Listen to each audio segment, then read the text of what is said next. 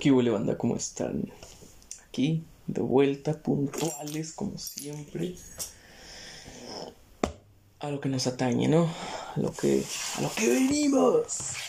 Y hoy hay varias cosas de las que quiero hablar. Pero quizás no me dé el tiempo ni la gana, la verdad. Así que vamos a vamos a darle play a un tema que quería tocar. Fíjate que lo quería hablar de esto desde, desde el 10 de mayo, ¿sabes? Por el tema del Día de las Madres y así, ¿no? Y ayer en el, en el carro, ¿no? Estaba pensando aquí de mis pedos existenciales, ¿no? Estaba pensando cosas, mamá. Estaba pensando cosas.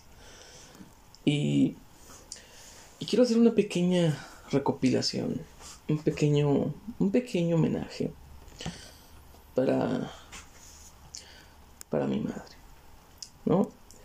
Hoy estamos a 18 de agosto, 18 de agosto.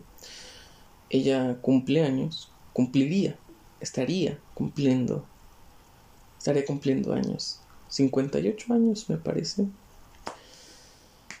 Joputa, ¿eh? 58 años. Se nos fue joven la jefa, ¿eh? Era del 61, creo.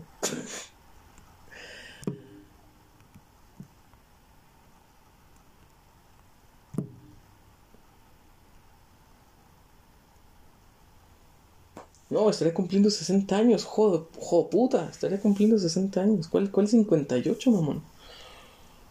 Estaría, estaría cumpliendo 60 años, joder, puta el 20 de agosto. Y hay un tema muy gracioso con la jefa porque realmente no sabíamos exactamente, ni ella sabía, ni ella sabía exactamente en, qué, en qué día había nacido, ¿sabes? No, no teníamos claro ese número porque su padre, nuestro abuelo, era un alcohólico irresponsable qué, novedad, ¿no? Que en esos años el hombre fuera alcohólico y irresponsable. ¿Quién? ¿Quién lo diría, eh? ¿Quién, ¿Quién se hubiera imaginado que en los sesentas los padres eran alcohólicos e irresponsables? ni por aquí me pasó, ¿eh? y... Oh, puta. y bueno, el caso es que no se sabe, no sabíamos, no sabemos yo de hoy no sé. No, no tenemos certeza de si nació un 22 de agosto, un 20 de agosto o algún otro puto día de agosto, ¿sabes? Está, está muy cabrón, está muy cabrón. Está, está muy, muy cabrón, güey. Porque, por un lado, es como que, joputa, ¿eh? Y por otro lado es así como que, joder, macho, ¿qué, qué, es esto, no? ¿Qué hacemos aquí? ¿De qué se trata esto, no? Y pues, el caso es ese, ¿no? La fecha oficial, la fecha que viene en su acta de nacimiento, es 20 de agosto. Así que vamos a, a tomar por culo y... A tomar por culo y vamos a pues ya tú sabes, ¿no? Vamos a suponer que, que cumpleaños el 20, el 20 de agosto. El 20. El 20 de agosto, ¿no? Y este episodio pues trata, vamos a hacer una recopilación de todas las canciones, que no son muchas, realmente no son, no son tantas, de todas las canciones que he escrito en esta nueva saga, ¿no? Ya ves que en Dreamcast Inside hubo una, al menos una canción que, que hablaba de, de la jefa, ¿no? Que, que hacía referencia. Vamos a repasarlas. Vamos a repasarlas, ¿no? Y, y ya tú me dirás, ¿eh? Ya tú me dirás. Vamos a. Vamos a analizar la primera del primer álbum que es Dreamcast. ¿Dónde está Dreamcast? Está Dreamcast. Muy bien. Y hay muy buenos títulos en Dreamcast. Está Alguien más, Automatic Eye, El dolor estuvo volviendo. Finicidos, from, from meat and bone, Iceman. Las manos quietas, lo que es querer morir. Ah, esa está bien perra, lo que es querer morir. Y creo, creo que la que. Ah, no, Song for Mary, aquí está. Song for Mary. Esa es la canción, la primera canción que pues, escribí inspirado en, en, la muerte de la jefa, ¿no? Vamos a comenzar. Vamos a comenzar este análisis. Perra madre, se va a empezar a actualizar, hijo de su perra. No, no, no vamos a decir maldiciones esta vez. Vamos a contenernos y vamos a hacer esto. Porque a la jefa no le gustaban las groserías, ¿eh? A la jefa. A la jefa no le gustaban las groserías. O sea, si era bien mal hablada ella. Mira qué hipócrita. ella era muy mal hablada, pero no le gustaba escucharte decir más malas palabras. Se decía, no, mijito. Usted no puede andar hablando como un, como un verdulero, como un hijo de vecina. le encantaba esa frase, hijo de vecina. Le encantaba esa frase.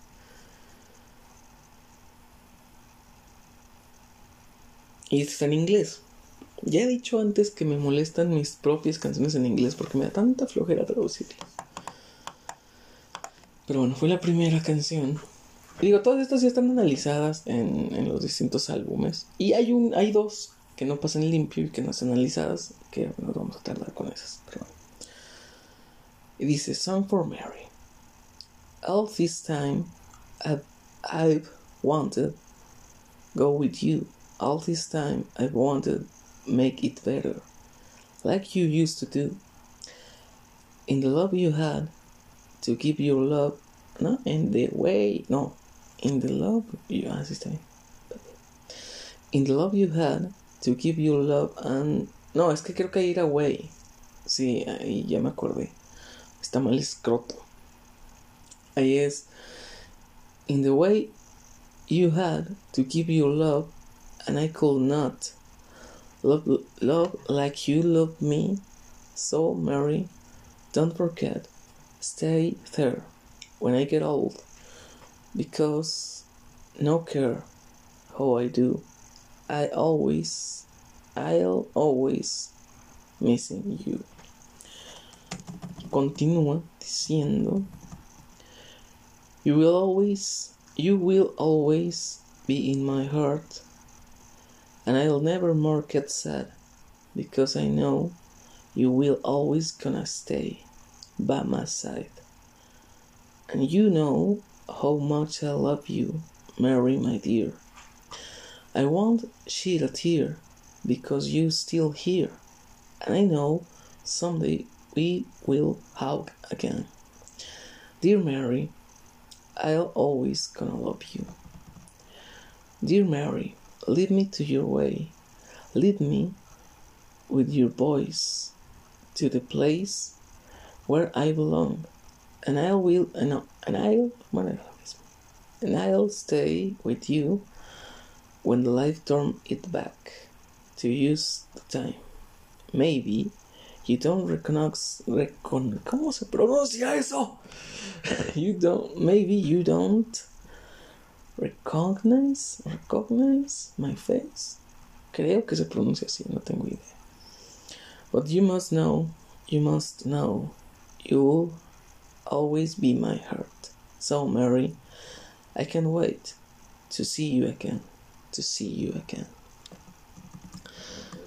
Y luego repite el coro que es You will always be my heart, and I'll never more get sad, because I know you will always gonna gonna stay by my side. And you know how much I love you, Mary, my dear. I won't shed a tear because you're still here.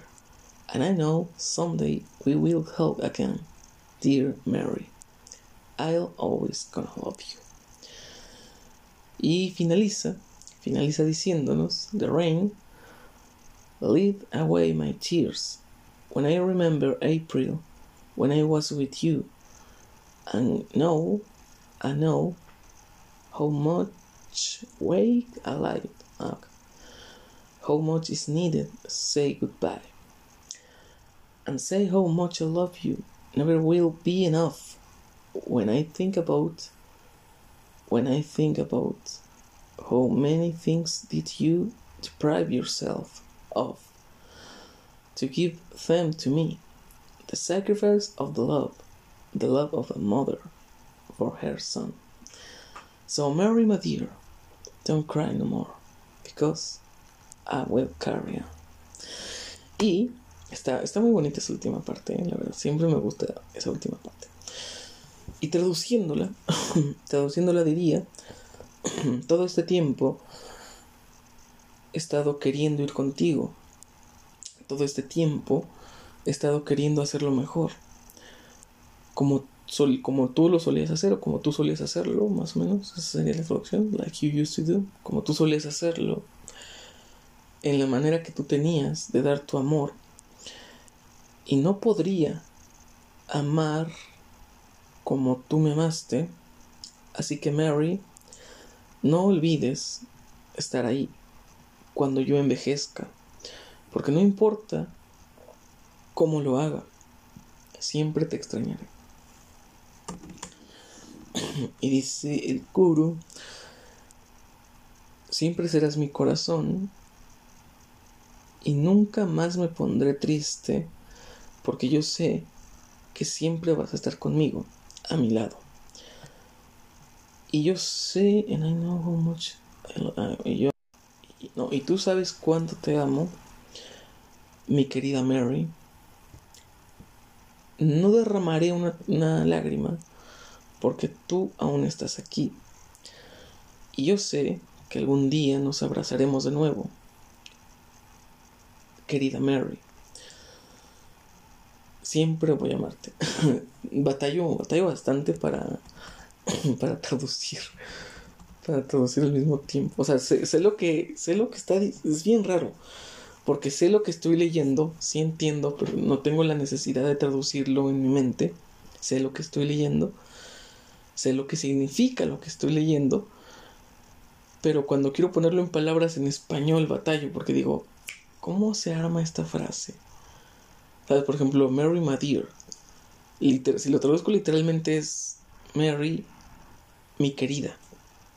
¿Sabes? Pero si lo, una traducción más fiel es mi querida Mary. Pero bueno, es como que ya más detallista.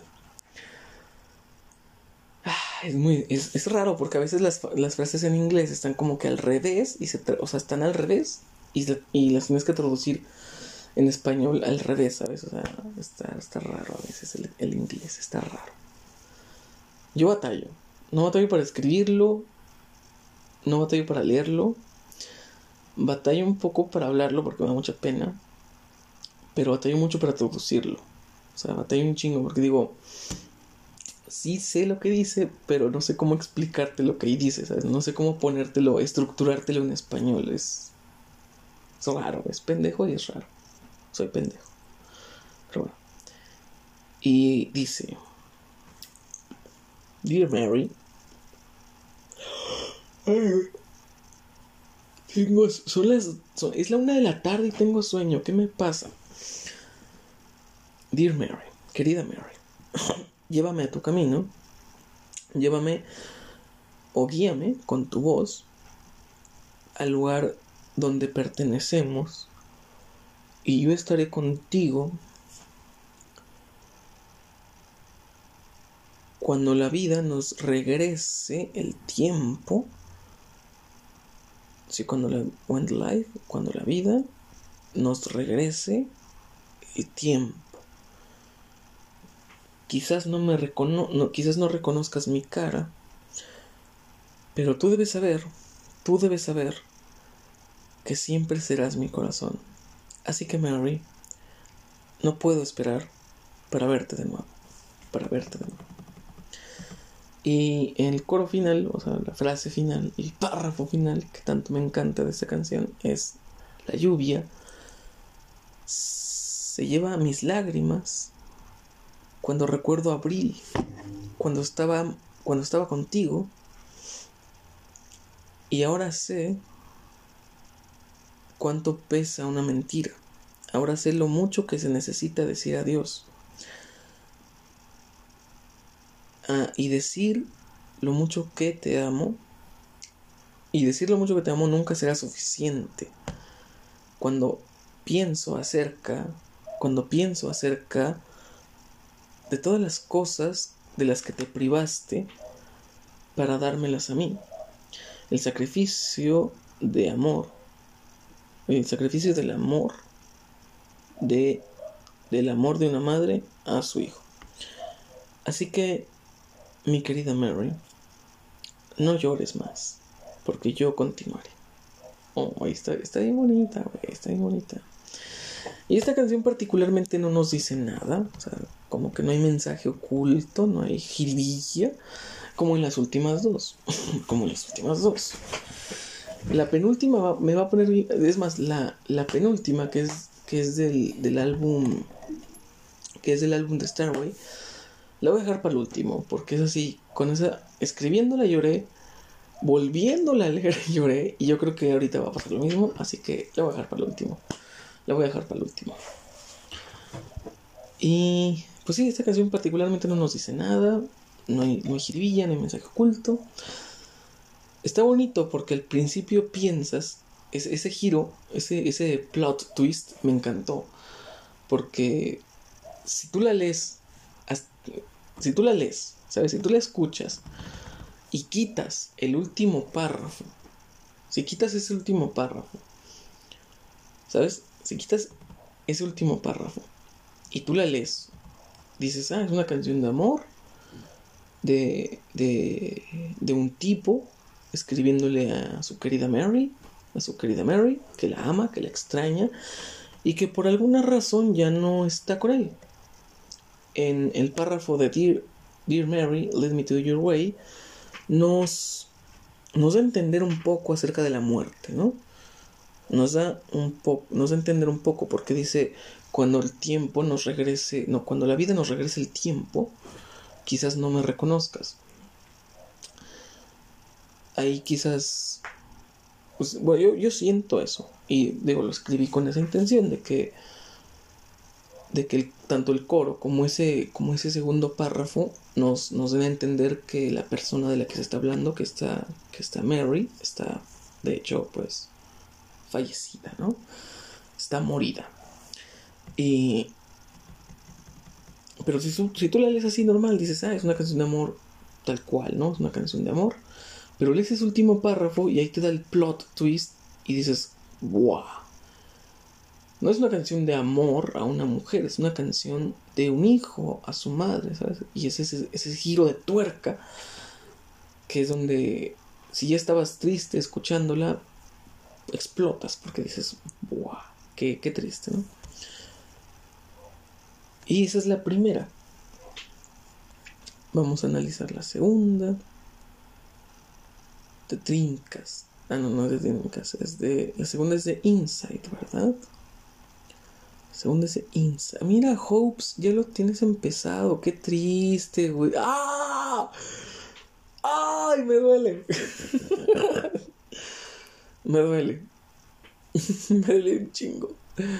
Esas cuatro. Tiene cuatro canciones Hopes. Ay, no mames, qué triste.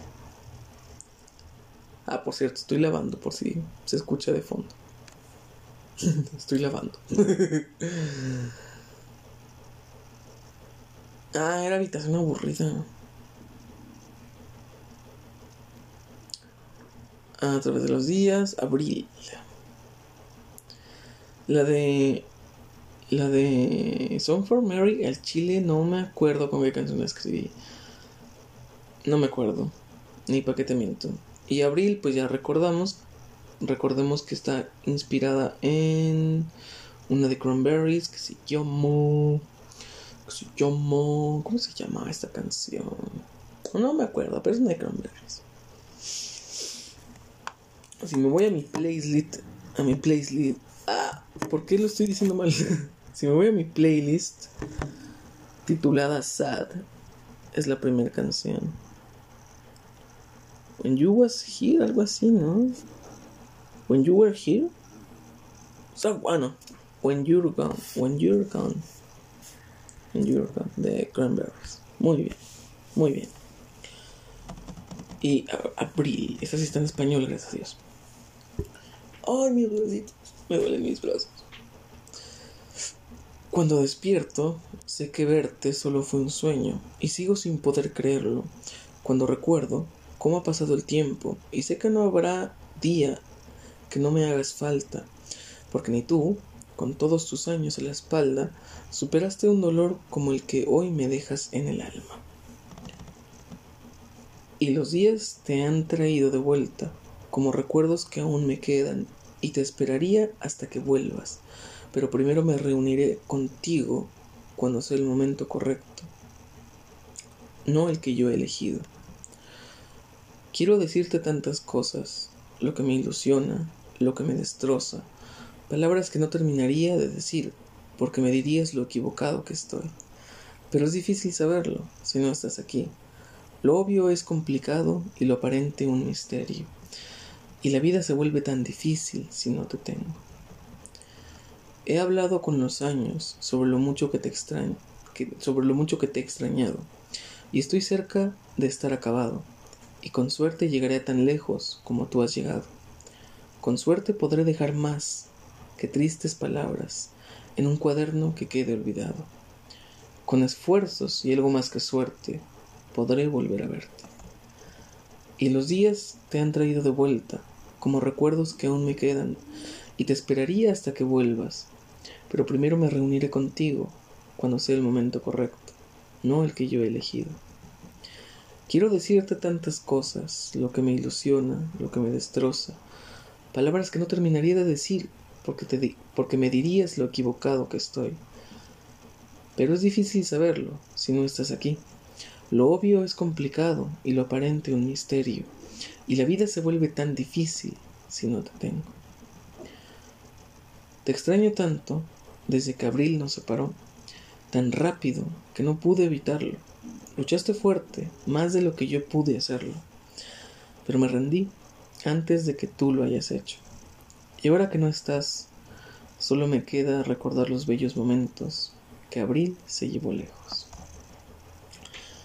Y finalizamos con el coro diciendo, y los días te han traído de vuelta, como recuerdos que aún me quedan. Esta está bonita, porque digo, toca un tema que quiero abordar en la penúltima canción, pero pero está, está guay, ¿no?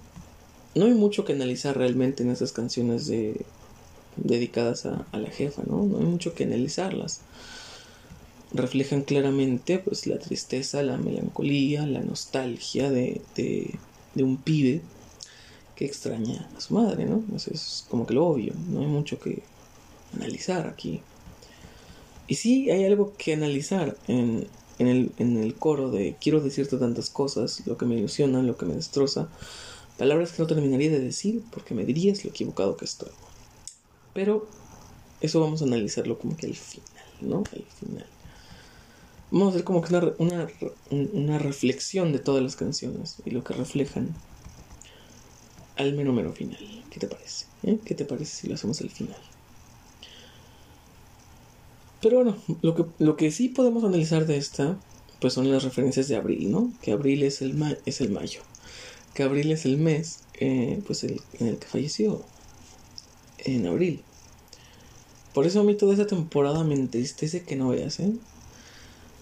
En serio, o sea. Y de hecho, digo, mezclando mi antigua relación, porque a huevo la tengo que meter a colación, ¿no? O sea, es como que, oye, supéralo.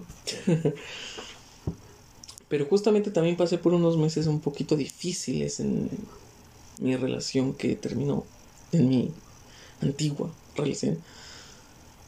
Pasé por unos meses muy fuertes y muy difíciles porque yo tenía el, peso encima, ¿sabes? Yo tenía el, el dolor encima de, pues, abril es un mes que, que en serio no quiero, no quiero ver a nadie, no quiero hablar con nadie, weón todo me entristece y, y, en serio. y de, hecho creo que lo conté en uno de los análisis. Que pues hay veces que yo voy por la calle y eso me pasa un chingo en abril. En abril y en mayo. Son los dos meses que más me cagan. Son los dos meses que más, más me cagan. Abril y mayo.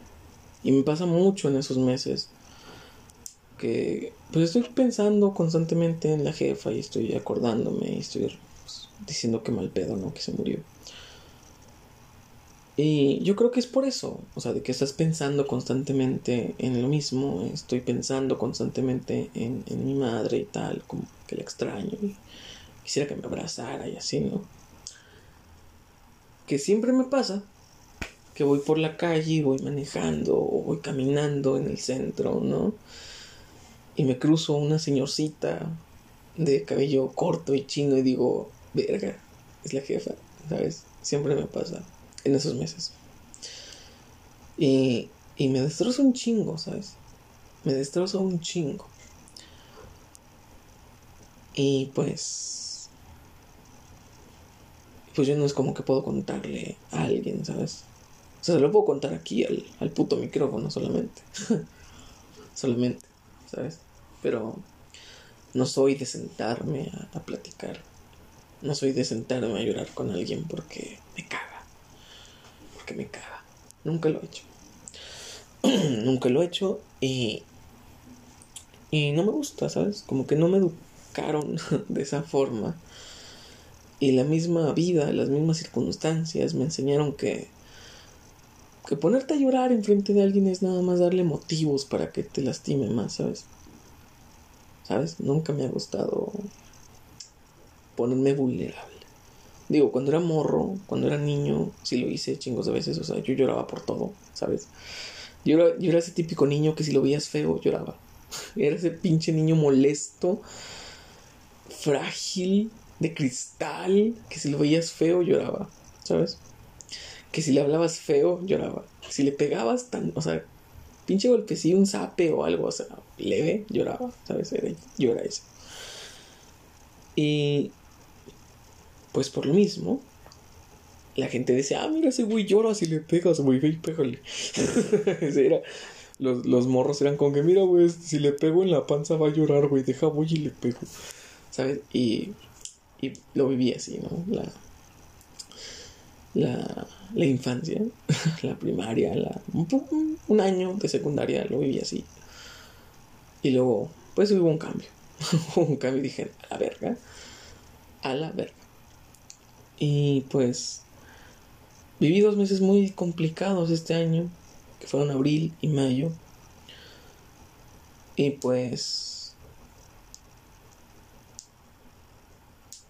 Y pues junio también fue un poco difícil. Junio fue muy difícil.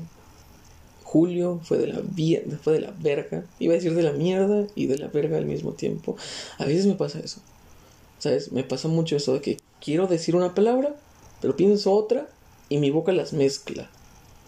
¿Sabes? Me pasa, me pasa tanto eso, ¿sabes? Que mi mente dice, vamos a decir de la verga.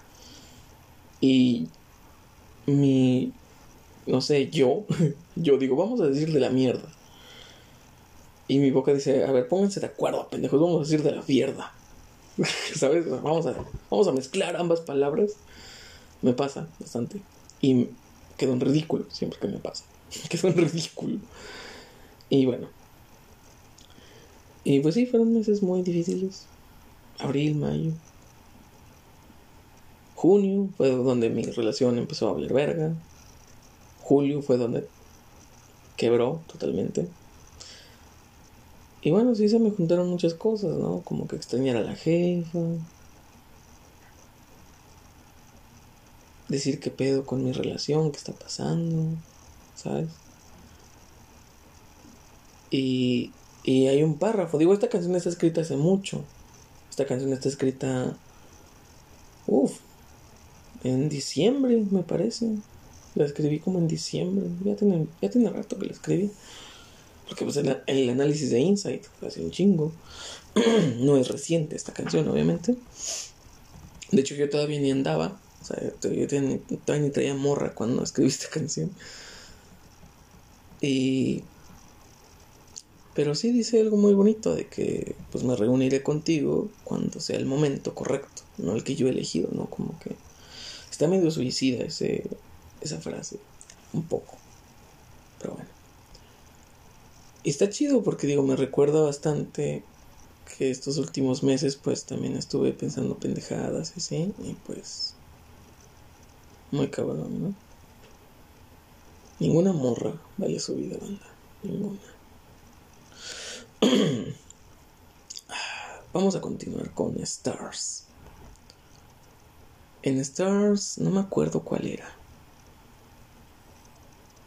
Mira, Christmas Day, qué bonito, güey. Qué bonito. Christmas Day. Traveling Friends. Ah, de cuando fumaba mota. No fumen mota, banda, Chile. Eso hace mucho daño. Hace mucho daño. Tal como te presentes. Ah, qué, recuerdos. Qué, qué pinches recuerdos. Solo estoy dando todo. Ah, eso está chido. Eso está chido. Y creo que es la que está inspirada en, en una de Queen, ¿no? Sí, es la que está inspirada en, en Mama. ¿Cuál, ¿Cuál, es ese rol? Bohemian Rhapsody, ¿no? ¿Es la de Bohemian Rhapsody? Sí. Just kill the man. O algo así dice, ¿no? Me quebré un vato, jefa. y se llama Solo estoy dando todo. Esta, con esta también lloras, cabrón. Con esta también lloras porque está muy bonita. Y dice, madre, los sueños se me han terminado. He dormido demasiado y no te he encontrado por ningún lado. No me encontré a mí. Supongo que todo ese tiempo he estado perdido sin ti. Perdido en cuartos embrujados dentro de mi mente. Y siento que no te amé lo suficiente. Madre, pierdo el valor un valor que tú transmitías, y aunque he visto pasar los años, me haces falta todos los días. ¿Viste esas, esas combinaciones? Esas como que jugar con el balón, regatearlo, ¿sabes? Me encantan esas rimas que son entre rimas, ¿sabes? Que dices una palabra, una frase, luego otra que no rima, luego otra que rima con la primera, y luego la cuarta frase rima con la segunda. Esas, eso es muy del rap, ¿sabes? Eso es muy rap. Bueno, también de la balada. Es, muy de canciones bien armadas. Se da mucho en el rap, se da mucho en la balada, en las canciones viejitas, que están muy bien estructuradas. Y ese tipo de rimas particularmente me encantan. Porque son difíciles. Son difíciles porque si no lo estructuras bien o si las frases son demasiado largas, la rima se pierde. Y parece que estás diciendo un montón de pendejadas sin sentido una con la otra. Es, el pedo ahí. Pinche lavadora, ya está terminando.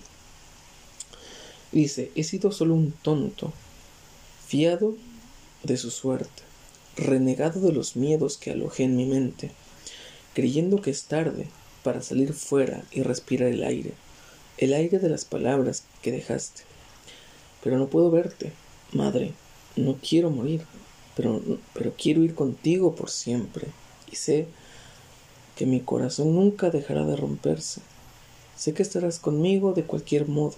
Y madre, solo estoy dando todo. Puta madre, mi estómago está haciendo ruidos raros. Te juro que no tengo hambre. Desayuné, pero mi, mi puto estómago está haciendo ruidos. Chingada madre. esa, esa, ese es el coro, creo. Está muy bonito. Muy bonito. Continúa.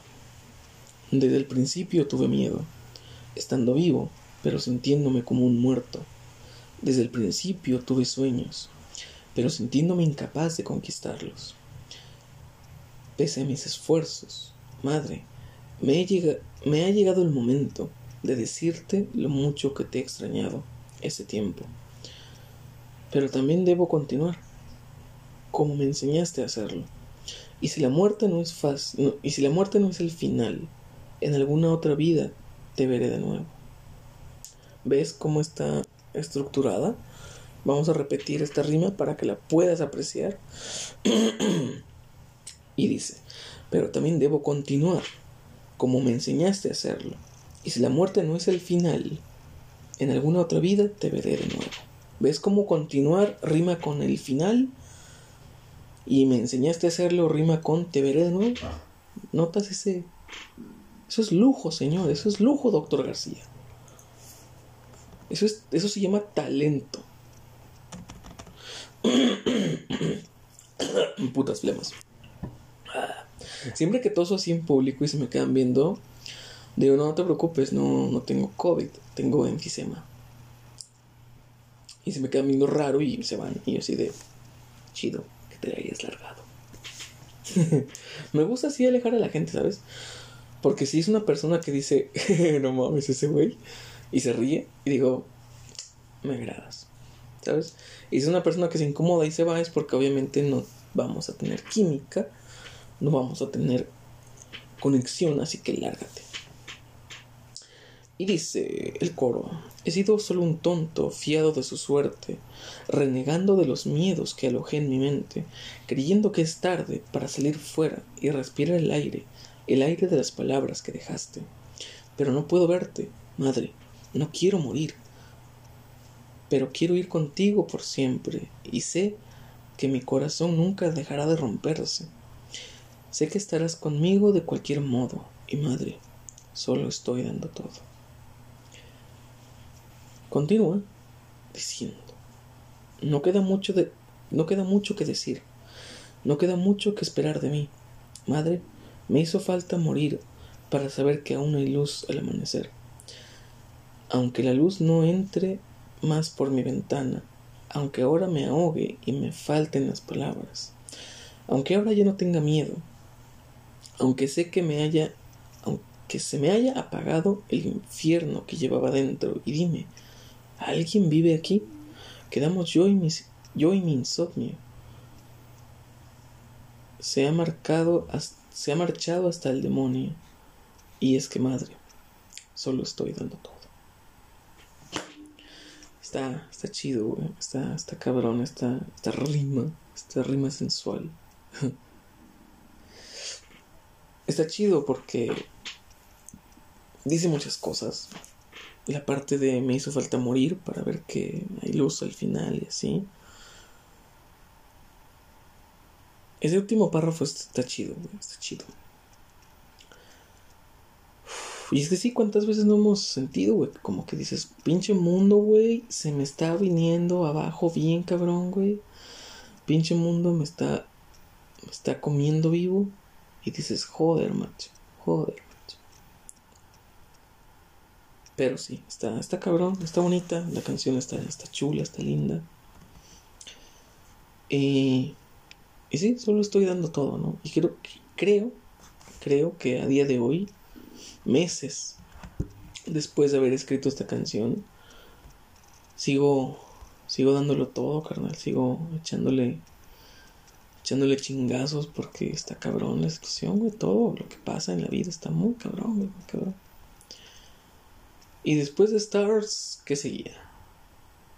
Ah, es que nos adelantamos, ¿ah? Era Dreamcast, era Stars, luego era Inside, y después de Inside Steps nos saltamos, nos, sí, nos saltamos un, un, de este. Bueno, entonces sigue Depst. Aunque en Depst creo que no hay rola, güey. No hay rola, güey. Creo que aquí no hay rola, güey. A ver, 5 gramos. Eso no es. Alguien a quien solía conocer. Ay, güey, te, te cuento algo, güey. Esta rola. Esta rola que escribí no sé si se acuerdan analizando letras de Debst, no sé si se acuerdan, pero analizamos esa rola en el, en el bonus track. Y dije, esta, esta canción la escribí random. No la escribí para nadie. ¿Sabes? Dije, en ese momento me acuerdo que dije, mm, esta, eso, esto sí me pasó, pero lo estoy exagerando un chingo. O sea, lo estoy exagerando demasiado para poder hacer esta canción bien, bien dolida de madre, ¿no? y en ese momento dije, sí, o sea, me pasó que conocí una morra, no quedamos nada, anduvo con otro vato y tal, ¿no? Fue esa, fue esa la situación. Cuando escribí esa rola, güey. Y dije, esta situación, pues la exageré demasiado, güey. Esta situación es totalmente ficticia. Esta situación no pasó como está escrita, ¿sabes? No pasó, está muy exagerada. Está muy inflada esa historia precisamente para tener contenido, ¿no? Para tener, para que pueda quedar así de bien, a la altura de la canción en la que está inspirada, que es Somebody I Used to Know. De. No sé cómo se pronuncia el nombre de ese vato. Goite, así se escribe, Goite. No sé cómo se pronuncia, la neta. Y, está cabrón, güey, está muy cabrón, güey, porque. Porque ahora que acabó mi, mi relación, güey, dije, no mames, esa rola nos queda bien verga a ella y a mí, ¿sabes? Esa rola nos queda bien verga, güey. Más en la parte, porque hay, hay una parte, no sé, si es el, no sé si es el coro o nada más es un estribillo, pero dice, me pediste tiempo para estar sola. dice algo de que le, de que le pediste, de que le pidió tiempo para estar sola, pero lo usó para andar con otro vato, ¿sabes? O sea, como que... Y dije, güey, predije el futuro, cabrón, con esa rola, güey, predije el futuro, carnal. Y sí. Ah, mira, hay, un bonus track en, en Depth. Hay un bonus track que, que escribí, no hace mucho, ¿eh? No hace mucho que lo escribí. De hecho, te cuento. 24 29 de abril. Ay, un mes después de que cumpliéramos qué. Porque cumplíamos en, el 28. Los días 28 cumplíamos meses. Ya me vale verga la neta. 29 del 04. 29, la escribí el 29 de abril, güey. ¿Eh? El 29 de abril, mamón. La de no existo. O sea, hijo de puta, ¿eh? ya, ya iba mal. Ya estaba mal este pedo entonces. ¿Sabes? Me pasa mucho eso que digo, güey, o sea, yo cuando recién terminamos y todo, dije, dije, no, este pedo empezó a valer verga este último mes, ¿no? En julio es donde empezó a valer verga. Pero ya como que después, pues te pones a leer conversaciones, te, pones, te agarras a acordarte de cosas, güey. Y analizándolo ya muy fríamente, muy, muy fríamente, dije, güey, eso estaba valiendo verga desde el mes uno. ¿Sabes? O sea, ¿sabes? O sea, sí, yo me acuerdo de chingo de cosas bonitas, de chingo de cosas hermosas. Pero, hombre, empezó, o sea, neta que yo o sea, empecé a, leer, a releer conversaciones y tal, y te juro que sí, güey. O sea, desde, a ver, fue en, en febrero, era un mes, ¿no? O sea, en febrero llevamos un mes. O sea, todos el abril era el tercer mes. El tercer mes y ya eh, estaba empezando a valer verga, ¿sabes? Ya estaba valiendo verga. Y, y uno es muy cabrón cómo haces esa reflexión y dices, al principio dices, ay no, pues, pues no sé ni cómo pasó, no sé qué pasó. Se empezó a desmoronar este último mes, esta última semana y tal. Y realmente luego que lo analizas ya estando calmado, ya estando más concentrado, lo analizas y dices, verga, güey. Verga, esto estaba valiendo queso desde hace cuánto, O sea, desde hace meses. Pero bueno, estoy hablando demasiado de mi, de mi antigua relación. En lugar de estar hablando de analizar letras con la jefa, ¿sabes? Pero también tiene mucho que ver porque ahorita te vamos a contar y es que aquí no me acuerdo, güey. Creo que en, creo que en no hay rola, güey. Creo que en Depths no hay rola. Creo que es la de Llévame, pero no me acuerdo. Es que si en Depths creo que no, creo que no hay rola en Depths.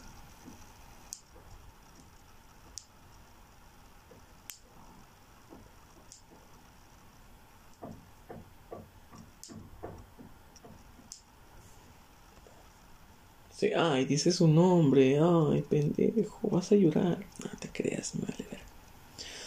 No, en Depth no hay rola. ¿Qué seguía de Depth? Lighthouse. Creo que en Lighthouse sí había rola, ¿eh?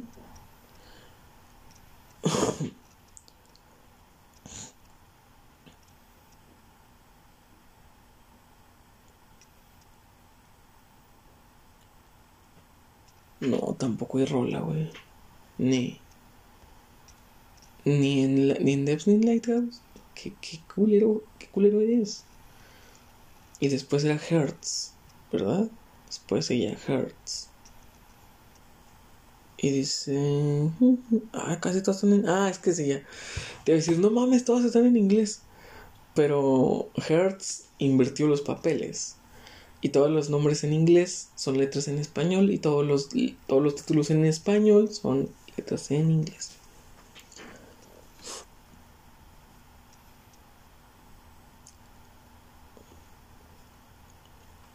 No, no hay rola aquí. En Hearts tampoco hay rola. No mames. Neta. Vamos a ver si está la de Starway, que es la... Ah, no, pero la de Starway dijiste que es la última que quieres analizar, ¿verdad? Ah, no, nomás hay dos en Starway. Ok. Bueno, vamos a abrir el cuaderno, porque estas todavía no las he pasado en limpio, estas últimas dos canciones. Todavía no las paso en limpio. Por cierto, no lo están viendo, pero me compré un cuaderno bien verga, güey. Trae al Iron Man dibujado, pero como en relieve. Y lo abres y hay dos páginas, ¿no? Las primeras dos páginas. Técnicamente es la primera, porque la otra, el otro es como que está forrado. O sea, está forrado. Es vamos a cerrar la compu, porque ya no la ocupamos. Está bien verga el cuaderno, ¿eh? Tiene todos los logos de todos los superhéroes. Bueno, está el logo de Avengers, está el logo de Capitán América. Este creo que es el de la Capitana Marvel, güey. El que es una pinche estrella nada más. Este es el de Hulk, este es el del Hombre Hormiga. Este es el de Moon Knight. Este no sé cuál es, este tampoco sé cuál es. Este creo que es el de Nova. El Punisher. Spider-Man, ese tampoco sé cuál sea. Una J y otra J y una morra parada en medio. No sé si te refieres a Jessica Jones, quizás. El Spider-Man de Miles Morales. Este que es un solamente como un, un, rayito, creo que es Miss Marvel. Está el martillo de Thor, está el Iron Man, las dos Ds, que es Daredevil, el logo de The Shield, este tampoco sé cuál es. Este creo que es el es una calavera con fuego, así que debe ser Ghost Rider. Este tampoco sé cuál sea. Creo que es el de los Skrull, ¿no? No, no, al chile no sé. Este es el Spider-Man. Este es el de la Wasp. Este es el de Pantera Negra. Este es el de Luke Cage. Este. Ah, es que este creo que es, Creo que este es el de la Capitana Marvel y no el de arriba, pero no sé. Este es el de Black Widow. O sea, es, me veo bien pendejo porque pues, no los estás viendo, pero los estoy diciendo, me vale ver. Este es el de es el logo de el templo de Nueva York de Doctor Strange. Strange. este es el diablito, bueno, es un dragoncito de Iron Fist. Otra vez el de Black Widow y ya se repite. Ya se repite. Los que no sé cuál sean, es que creo que este es el de Nova. Los que no sé cuál sean, es que están bien raros. Es una V, pero medio. Tiene como detalles como si fuera de Iron Man, ¿sabes? Está, tiene detalles como como robóticos y es una V, pero no sé a quién se refiere. Y luego este es una es como un es como una E pero cursiva, una E mayúscula pero cursiva, no sé cuál, no sé qué héroe sea ese. Y bueno, está chida mi libreta. Y escribí, eh, estoy escribiendo a todo, a todo gas, eh, estoy escribiendo bastantes canciones que me caga porque después me tarda un chingo en pasarlas en limpio. Y...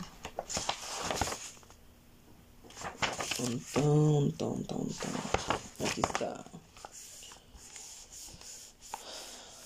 Esta canción está inspirada en. Está inspirada en una de la oreja de Van Gogh.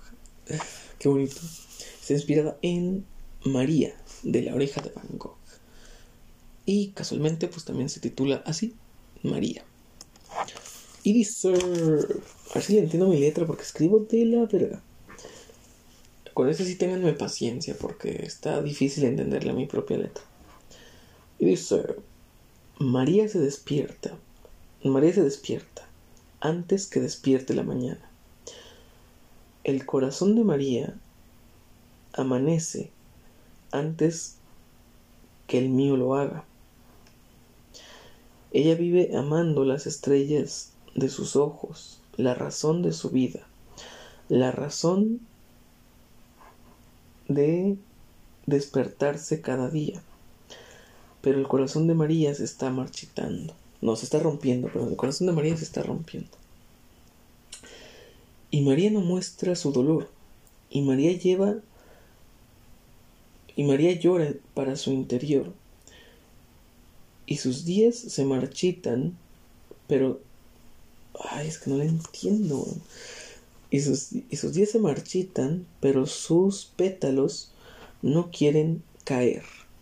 Y todas las palabras que puedas decir, María ya las escuchó ayer. Y María le dice a José que volverán a verse otra vez. Sostiene su mano, sostiene su marchitada mano mientras piensa que todo irá bien. Y quiere ir con ella, pero sabe que aún no es el momento de él. Ese es el coro. Esas dos frases, esos, dos párrafos son el coro.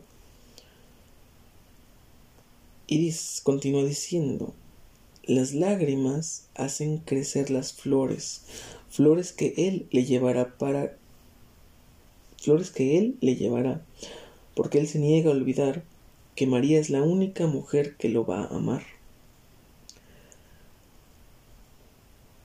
En otros brazos no se ha podido refugiar y José, y José ya no ha sido el mismo después de cada abril. No, y José, y José ya no ha sido el mismo después, y cada abril recuerda cuando María se fue. Y aquí volveremos a decir el coro. Y María no muestra su dolor, y María no llora, no, y María llora para su interior, y sus días se marchitan, pero sus pétalos no quieren caer. Y todas las palabras que quieras, que puedas decir, María ya las escuchó ayer. Y María le dice a José que volverán a verse otra vez. Sostiene su marchitada mano mientras piensa que todo irá bien, y quiere ir con ella, pero sabe que aún no es el momento de él. Y finaliza de hecho, esta canción está incompleta, me van a perdonar, pero está incompleta. Y dice, ellos no eran perfectos, pero intentaron serlo. Y sus corazones tuvieron, y sus corazones, y sus corazones fueron, sus corazones fueron fuertes, aunque no lo fueron lo suficiente. Y ella solía pelear, y ellos solían pelear como pelea un navío contra el mar. Y técnicamente ahí termina, está incompleta. Ahí falta una frase, una, una frasecita más que, que, debe rimar con mar. Pero no está terminada. Así que bueno, ¿Y qué nos dice? Esta canción está bien triste de madre. Porque de hecho la canción original de La Oreja de Van Gogh también está muy triste. Pero esta canción, ¿qué nos dice? Me, me, da mucha nostalgia, me da mucha tristeza la parte de y María le dice a José que volverán a verse otra vez, ¿sabes? está, está cabrón, está muy cabrón. Y, y vamos a pararle aquí el primer bloque porque ya casi es una hora. Y luego me distraigo y tal. Y vamos a ya leer la última, que es la que pertenece a Starway. Es la que le pertenece a Starway. Y está inspirada también en una canción bien triste, weón. Está inspirada en una canción muy, muy triste. Y, precisamente... Ay, tampoco está terminada, hijo de puta. Tampoco está terminada. Tampoco está terminada, hijo de puta. Pero bueno. Y lamento mucho si estoy mezclando mis sentimientos de mi ruptura con este tema. Pero pues sí tiene mucho que ver. Tiene mucho que ver. Y esta canción, pues, es Starway, de un álbum que escribí para ella, ¿sabes? Y esta canción, esta canción es para las dos, ¿sabes? Para mi ex, que en ese momento era mi novia, y para mi jefa, ¿no? Porque yo decía, yo decía, verga, güey, estaría muy chingón, estaría muy chingón que se conocieran, ¿sabes? Yo siempre decía, güey, ¿qué, ¿qué, habría dicho la jefa, no? Yo, conozco a la jefa y sé más o menos lo que hubiera dicho. Y lo que hubiera dicho no me hubiera agradado. Porque la jefa era muy dura, güey. Era muy dura. La jefa era muy dura. ¿no? Y bueno. Y bueno, el caso es que esta canción pues está como que dedicada a las dos, ¿no? Esta canción está muy bonita porque se titula Desearía que estuvieras aquí. Y a lo largo de toda la canción es como si yo les, estuviera contando a mi, a mi, madre el cómo es la mujer que la mujer que amo, ¿no? Es como si yo le estuviera contando de que pues mira, ella es así, ella pues, tiene estos problemas, tiene estos defectos, pero lo intenta, ¿no? Como si estuvieras abogando por una persona y y como que y es, un, es un grito muy fuerte porque en unas partes dice que que yo desearía, ¿no? Poder decirle que, que se deje de pendejadas, ¿no? Que, que agarre la hebra, ¿no? Y bueno, vamos a, vamos a leerla, a intentar leerla, porque la letra está culerísima. Y bueno, vamos a pasar al siguiente, siguiente bloque, porque este ya es una hora, y ya no nos alcanza el tiempo, pero bueno. Ahora sí, vamos a con...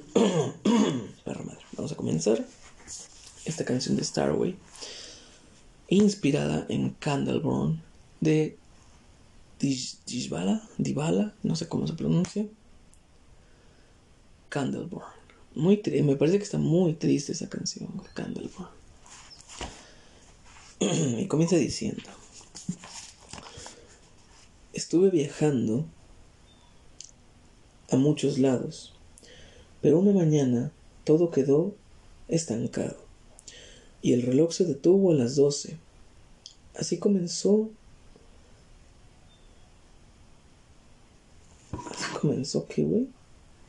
Así comenzó la vida, así comenzó la vida que dejaste. Y le digo que un día la extrañaré. No, que un día los extrañará. Y le digo que un día los extrañará, como yo he estado extrañándote. Y le digo que las peleas pueden matar los momentos, como mató los que los que ya no tengo contigo. Y es que a decir, y es que a veces me olvido que no todos, que no todos te vieron morir. Y desearía que estuvieras aquí.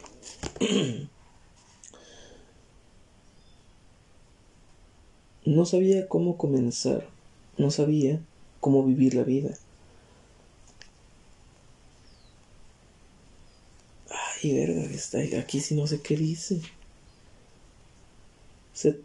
a ver qué dice.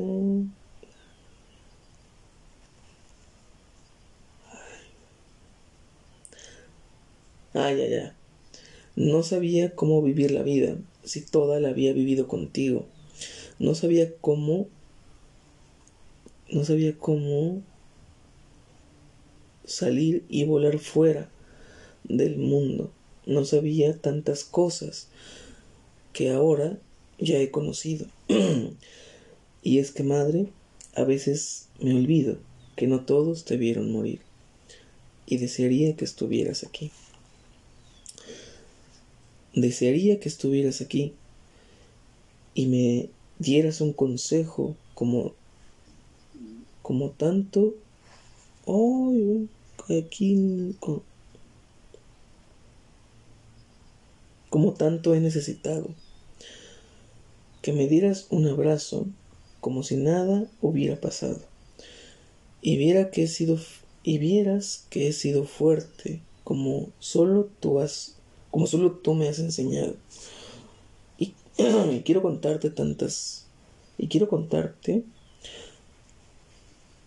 tanto, pero será cuando volvamos a encontrar, y quiero contarte tanto, pero será cuando volvamos a encontrarnos. Y la última frase, que pues está incompleta, esta canción, dice, y ahora que no estás, le digo que ella algún día los extrañará y le digo que todo, y le digo que todo en lo que fallé a tu lado, le digo, y le digo todo en lo que fallé a tu lado, para que pueda evitarlo. Le digo que, controle su rabia y guarde sus palabras, palabras que algún día deseará no haber, no haber gritado, porque yo sé Yo sé que nunca es... Yo sé que nada es perfecto al final, pero la familia siempre estará. Y técnicamente aquí iba, iba un puente, aquí iba un puente y ya iban los coros para finalizar. Aquí pues técnicamente nos falta el puente. Técnicamente solo falta el puente. nos quedamos sin pilota, madre. Ah, sí estaba lavando. Che madre. Bueno, deja voy y le pongo el suavizante. Listo, ya regresamos. Pinche lavadora, yo pensé que le había dejado la tapa arriba. Y pues bueno. Esta canción pues está muy muy linda, ¿no? Porque digo, yo yo siempre he sido una, bueno, no siempre. Desde que pues desde que murió la jefa yo yo pues sí cambié un chingo. Y y pues siempre que conozco a alguien alguien que me cae bien, ¿no? Y, y, me, y me cuenta, me toma la confianza y me cuenta de que, oye, pues estoy teniendo, pues tengo pedos en mi casa, como todos, ¿no? Todos tenemos pedos en nuestras casas. De que no, que mis jefes son esto, son lo otro, güey. Y, y a veces escucho, güey, escucho de gente, me, me voy a ver muy viejo diciendo esto, pero a veces escucho de gente más joven unos cuantos añitos más joven que yo, o sea, 20, 22, ¿no? Escucho, escucho de gente que dice, odio a mis padres, odio a mis padres, ¿no? Y digo, me dan unas pinches ganas de meterles un pinche cachetadón en el hocico a esa gente, güey. Porque digo, a ver, pendejo. ¿Tienes techo sobre tu casa? Ese techo es de, es de concreto, es de, es cemento, ese, techo, no es de lámina. No, si tengo un techo en sobre mi cabeza. Ok, ¿tienes una cama caliente? sí, tengo cama caliente. Ok, ¿hay comida en la mesa diario? ¿Comes diario? ¿Más de una vez al día? Sí, como diario y más de una vez al día. Ok, entonces, ¿cómo por qué dices que tus papás son culeros? Si fueran culeros, te mandarían a trabajar de sol a sol, te robarían todo tu sueldo, te tendrán viviendo en la miseria y te tendrían básicamente como un esclavo. No hacen eso, no son culeros. Te golpean cuando quieren desquitarse, te agarran de saco de box para desquitarse de sus problemas. No, ah, bien, entonces tus padres no son culeros. Y perdóname, perdóname que, que tenga yo esta visión tan fría de lo que deben ser unos padres. Porque eso es lo que quería eso es lo que quería llegar. Con la reflexión que hice al principio. Con la comparativa que hice al principio. Con la, con la canción que analizamos. La segunda canción. Y parte de lo que dice la, la penúltima. Todo lo que quieras decir, María ya lo escuchó ayer. Y es que. Y es que la jefa era dura, güey, ¿sabes? Era muy dura. Y yo cuando escucho morritos que dicen de que no, que mis jefes son culeros porque no me entienden, porque me dicen, ay, ya te pintaste las pinches uñas, pinche joto, ¿sabes? O cosas así, güey. Digo, yo sé que a veces los padres suelen ser un poco boomers, suelen ser un poco cerrados, un poco conservadores, güey. Y lo entiendo, y caga que sean así, güey, caga que sean así, güey. Pero, pero realmente no son culeros, ¿sabes? O sea, realmente no son. Es muy difícil. ¿Sabes? Es muy difícil, güey. ¿Sabes qué? ¿Sabes a mí qué se me hace culero? ¿Sabes? A mí qué se me hace culero. De una. Digo, no juzgo a, la, las personas que lo hacen. Pero he sabido y he visto a gente joven de veintitantos años que ya tienen hijos, güey. Y técnicamente sí está mal ese pedo. técnicamente sí está mal ese pedo por la sobrepoblación, la educación sexual, que no mames, a los 20 años no tienes mm, muy a huevo ya acabaste la prepa, no mames, ¿sabes? Pero bueno. Lo digo por ese lado, pero no tiene, pues técnicamente no tiene nada de malo, ¿no? Pero he sabido de gente de menos de 30 años que llega a tener hijos, güey, ¿sabes? Que ya tienen un hijo. Y hacen esta mamada de, negar, de negarlo, ¿sabes? De negarlo. ¿Sabes? De, hacen, esta mamada de negarlo. de no, porque digo, yo tengo muchos amigos en Facebook, más o menos de mi edad, ya muchos tienen hijos. Perdón, pinches flemas culeras. muchos tienen hijos. Y pues ves su Facebook totalmente retacado de fotografías de sus hijos, güey. ¿Sabes? Orgullosos de tener un hijo, güey. Está bien. Pero a mí lo que sí se me hace una culerada es gente que lo niega. Es gente que sube fotos a Facebook, pero sube fotos solos, o de fiesta, o, qué sé yo, ¿no? Y no sube fotos con sus hijos. Digo, es muy prudente, de hecho, es muy prudente hacerlo si te pones a pensar en que en Facebook y en Internet en general hay un chingo de gente enferma. Es razonable, ¿sabes? Es, es como que, dude, no quiero exponer a mi criatura a que un puto enfermo la vea. Y digo, está bien, pero ¿a qué clase de gente tienes agregada entonces? ¿Sabes? Es como que un argumento, tu mismo argumento se desacredita a sí mismo. Porque digo, yo tengo mucha gente en Facebook, 100 personas, para mí 100 personas es un chingo, pero sé a quién tengo en Facebook, ¿sabes? Sé que si subo, si yo tuviera una hija y subo una foto de ella, normal, una niña pequeña de uno o dos años, sé que nadie la va a ver con morbo de la gente que tengo agregada en Facebook. Y pues también está este botoncito de poner privacidad en la fotografía, güey. ¿Sabes? Puedes ponerle ahí, subes la foto, modificas la privacidad para que ciertas gentes lo vean. Si tu preocupación es que tu publicación es pública, vale la redundancia, y la puede ver gente que no tienes agregada, porque ese es el miedo de mucha gente. Dices, dicen, joder, alguien que no tengo agregado puede ver la foto de mis hijos. Eso es, eso es entendible, eso es razonable. Pero está este botón de, pues, joder, puedes ponerlo privado para tus intimidades, tus amigos especiales, ¿no? Pero que incluso en Facebook, en conversaciones y que en todos lados lo niegues. Porque digo, digo, no, es, es, es, directamente negarlo, ¿sabes? Es no sentir, o sea, cuando no presumes algo, es porque no te sientes orgulloso de ese algo. Y a mí eso se me hace culerísimo. Y digo, si tus padres van por ahí haciéndose pendejos y diciendo hijos, yo no tengo hijos o que saquen la vuelta, la pregunta, o que simplemente en sus redes no te presuman o tal. Pues es cuando alguien no presume algo es porque no se siente orgulloso de ese algo. ¿Sabes? Es porque no se siente orgulloso de ese algo. Pasa en las relaciones también. Me pasó a mí. Me pasó a mí.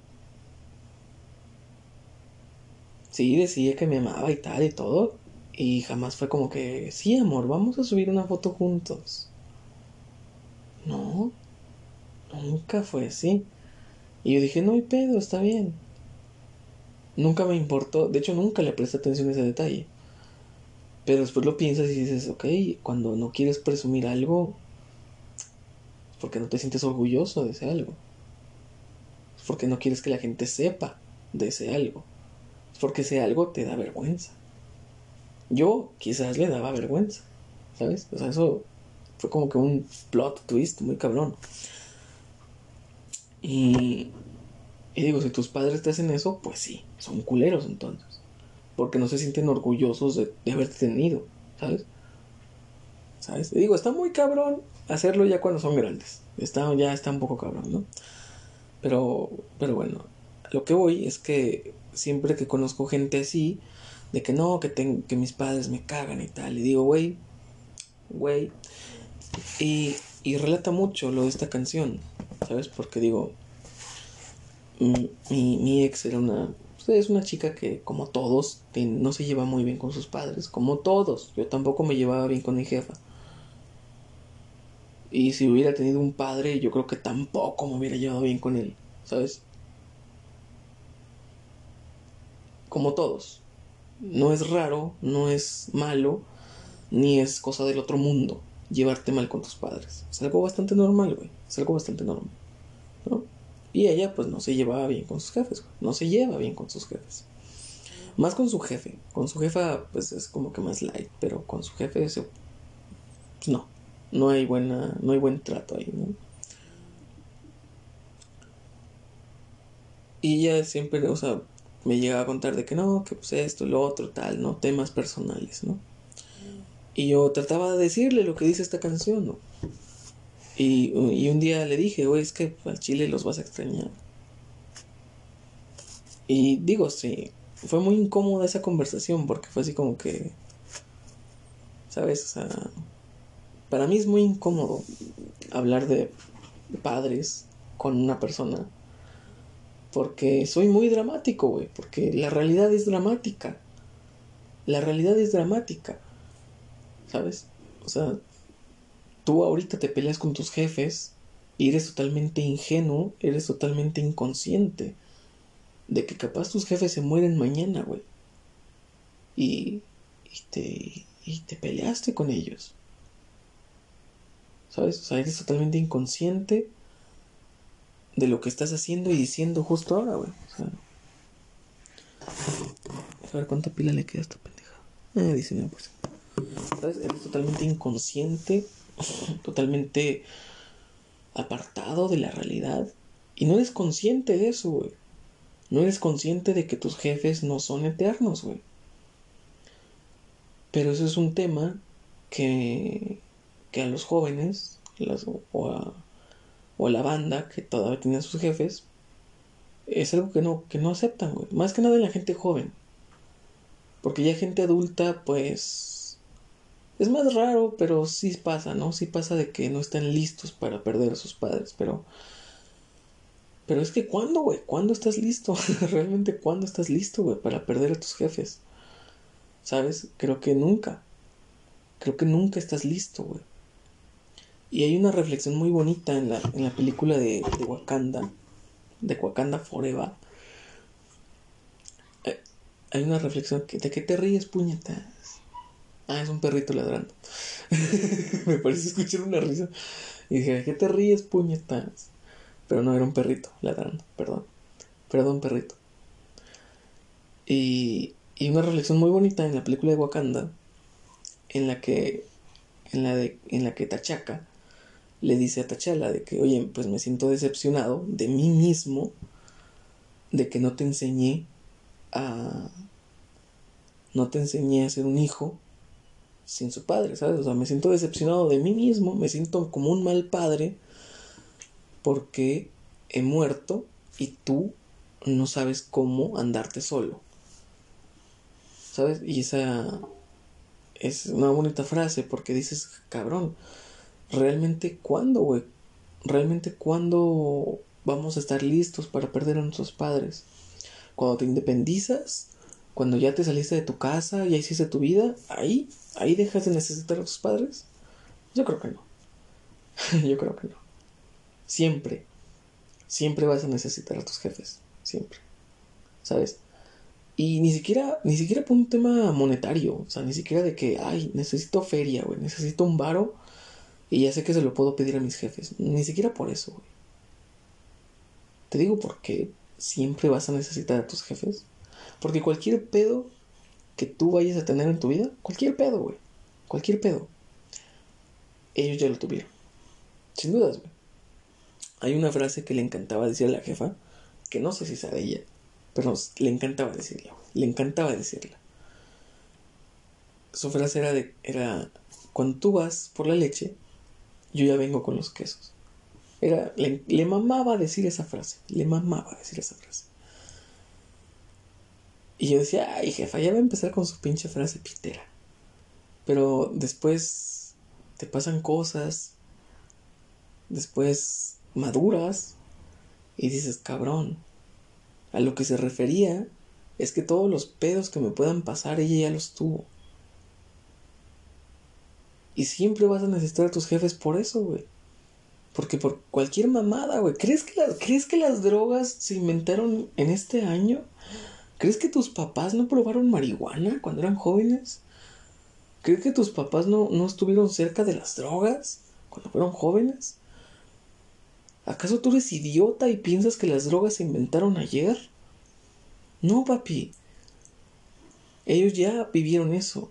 Ya experimentaron que las drogas no son buenas, que las drogas no llevan nada bueno.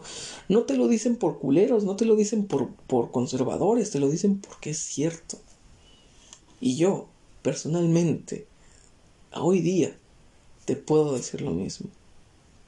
Ni la pinche mota que dicen que es la droga legal y que es la droga más sana y su puta madre. Ni siquiera esa chingadera. Porque yo he visto gente caer muy cabrón por culpa de esa madre. Mucha gente se llena el hocico, güey, diciendo de que, uy, es que no genera adicción. Sí genera adicción, pendejo. Sí genera adicción. Todo genera adicción, güey. La Coca-Cola genera adicción, jalártela genera adicción. Fumar, beber alcohol, todo genera adicción, güey, todo. ¿Por qué? Porque todo, todas esas cosas activan un, un una cosa que nos da placer, güey. ¿Sabes? Dopamina le llaman. Todo eso activa un instinto de placer en nosotros. Beber alcohol, fumar, jalártela, fumar mota, fumar cristal. Todo eso nos inhibe y, nos pone en un estado diferente al, al normal. Por eso ninguna puta droga es buena, güey. Ninguna, por más que te quieran decir, no, hay mucha gente famosa que fuma mota, sí, güey. Pero tú eres ellos. ¿Quieres de verdad calarte y saber si vas a poder llegar a ser un rapero bien verga fumando mota? ¿Quieres de verdad jugarte esa carta? Digo, porque hay gente con talento que es adicta a muchas cosas el mismo, este escritor, ¿cómo se llama este escritor? Pinche nombre, siempre se me va Stephen King. Era alcohólico.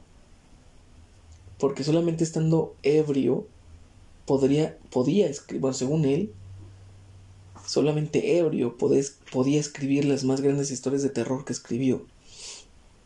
Las más grandes historias de terror que le conoces a Stephen King las escribió estando ebrio. Era un alcohólico, porque él sentía que si no estaba ebrio, no estaba inspirado.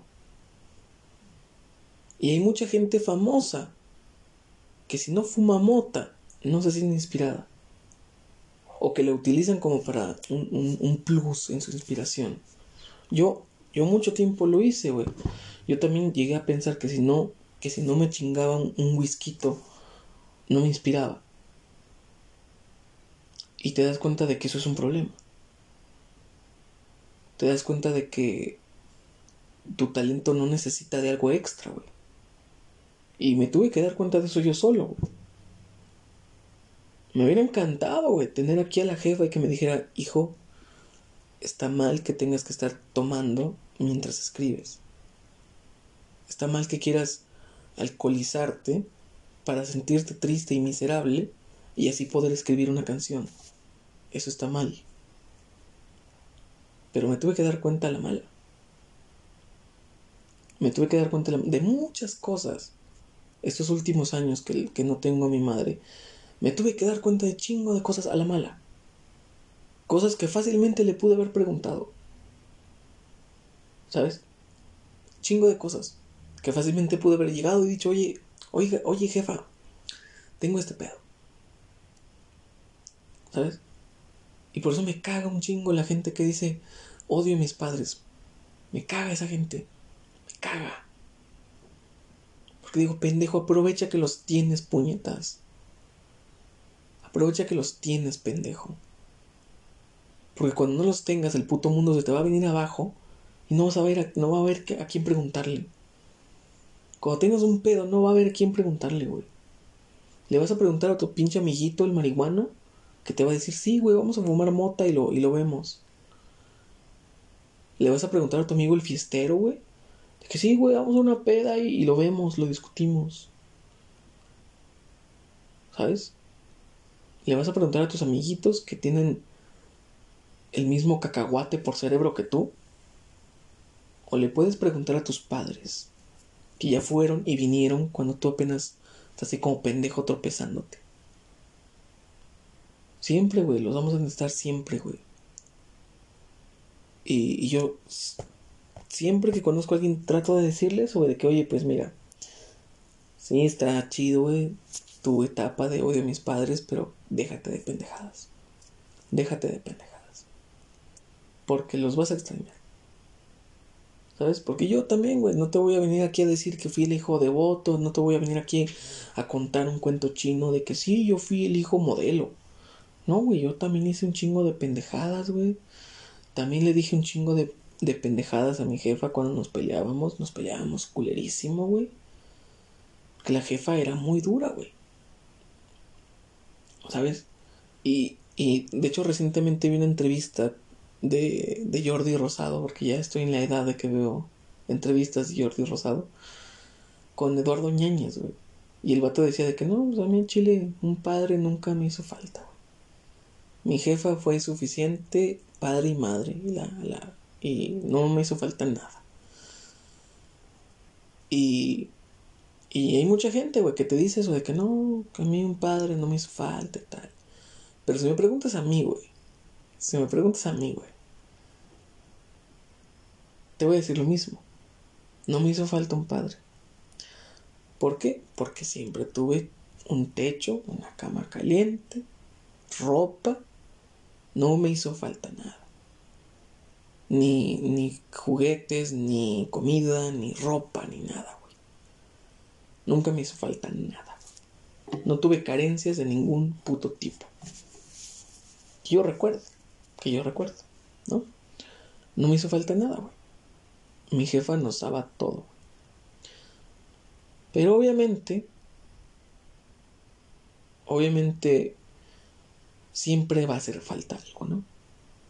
Y yo no diría, yo no diría que precisamente fue un padre, porque al chile, digo, también conociendo la fichita que era mi jefe, no es como que, no es como que sí me hizo falta un pinche padre alcohólico y golpeador, no, no me hizo, no me hizo puta falta, ¿sabes? No me hizo puta falta. Pero sí te puedo decir que hubo algo que me hizo falta. Algo que me hizo falta. Y que al día de hoy tiene consecuencias en mí. A día de hoy me hizo falta alguien con quien hablar. Porque con la jefa no se podía. Con la jefa no se podía. Porque... Porque, güey, ¿cómo, ¿cómo impresionabas a la jefa, güey? La jefa cuando era niña, su, su madre murió cuando mi jefa tenía ocho años, güey. Por eso en una de las canciones dice que ahora entiendo el dolor que tú, que tú, que tú cargabas, ahora, ahora lo entiendo. Porque la jefa, aún con sus 50 años, 56 años, güey, todavía lloraba, güey. Todavía extrañaba a su madre. Porque, güey, la, la perdió teniendo 8 años, güey. O sea, eso está cabroncísimo, güey. ¿Y cómo la impresionas, güey? ¿Cómo impresionas a alguien que perdió a su madre a los ocho años, que tuvo que volverse independiente y adulta a los ocho años, güey? ¿Cómo impresionas a alguien así, güey? ¿Cómo impresionas a alguien que tuvo que comer de la basura, güey? Que tenía que mantener a sus hermanos, güey. Que tenía una hermana de meses, de brazos, güey. Porque su madre murió dando luz. ¿Cómo impresionas a alguien así, güey? ¿Sabes? Y, siempre fue, güey, de que yo llegaba, oye, pues es que me molestan en la escuela. Pues pártele su madre. Esa es la respuesta de la párteles su madre. Y el pinche día que me llegues con un golpe yo te voy a meter otro, güey. Por pendejo. Y digo, así fue con mis carnales. Conmigo sí fue muy light cuando fui niño, la neta. Sí fue muy light cuando yo fui niño. Pero ya cuando fui adolescente, cuando ya tuve pedos existenciales y de amores, ¿sí? Sí era de que no, no diga pendejadas, mijo. ¿Sabes? Con mis canales fue, fue mucho más dura, güey. Con mis carnales ya sí hubo golpes y la chingada, ¿no? Pero con, conmigo fueron más palabras. Creo que por eso me encanta escribir, ¿no? Porque fueron... Con la jefa aprendí mucho de palabras. Que sus regaños eran muy profundos, güey. ¿Sabes? Como que iban directo a lo que... A lo que te dolía, güey. Iban directo a putearte, pero en serio, No mamadas. Y... Guau. Y pues, ¿qué te digo, güey? O sea, era, la jefa era muy, muy dura. Era una piedra, güey. La jefa era una piedra. Y cuando yo empecé a tener problemas en serio, o que yo, pues que yo pensaba que eran en serio, güey. Cuando yo empecé a tener problemas en serio de, de, de de verdad querer morirme, de de verdad pensar en suicidio, de de verdad pensar cosas pendejas, pues yo traté de decirle, oye, pues tengo esos pedos, ¿no? Pero para ella eran cosas pendejas. Y digo, después creces, lo piensas, lo analizas y dices, pues sí, eran cosas pendejas. Pero tampoco era la forma, ¿no? De decirme que eran cosas pendejas, ¿sabes? Y yo creo que eso aún tiene consecuencias en mí. Y no le digo el mal pedo, güey. No le digo el mal pedo. Y creo que creo que siempre me hizo falta alguien. Alguien con quien hablar, güey, ¿sabes? Alguien a quien decirle, ¿sabes qué, güey? Me siento triste. Porque no puedo, güey. Hoy, hoy día no puedo hacerlo, güey. Me caga que me pregunten, ¿cómo estás? Porque la respuesta es mal. Pero no quiero decirlo. No, no me apetece decirlo. No me apetece compartirlo.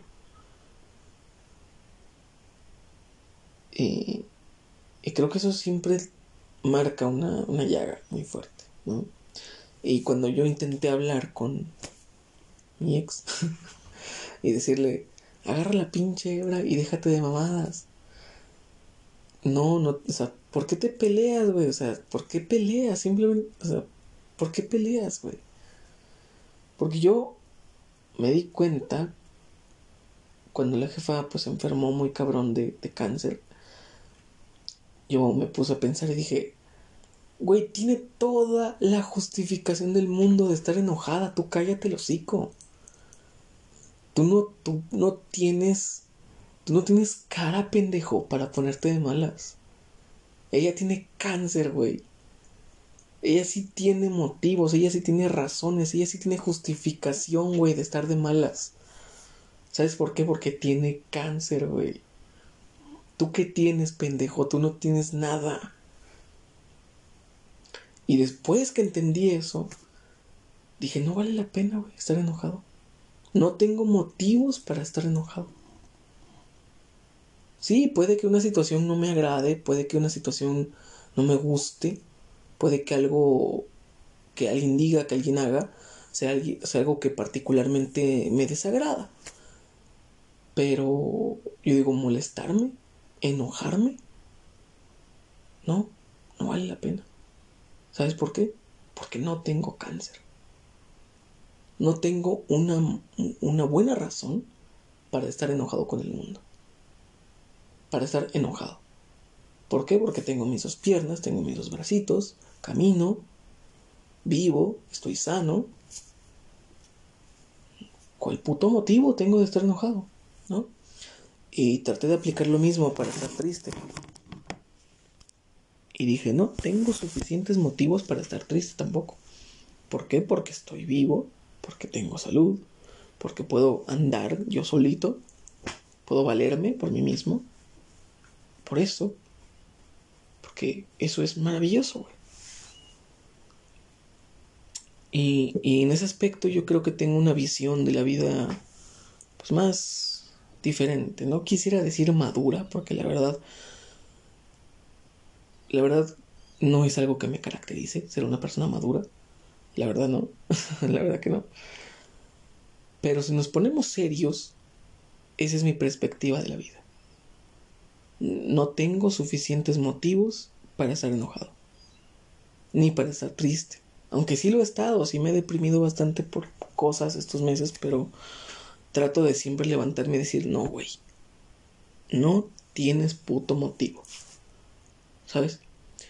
Y, a veces, y, a veces que me conecto a Shabbat, al estudio de Torah, y, y ahí me entero de personas que de verdad la están pasando mal. ¿Sabes? Gente que tiene cáncer y de ese cáncer culero, de ese cáncer que es de que pues ya valiste verga, mijo, ni aunque te tratemos te curas, ¿sabes? De ese cáncer.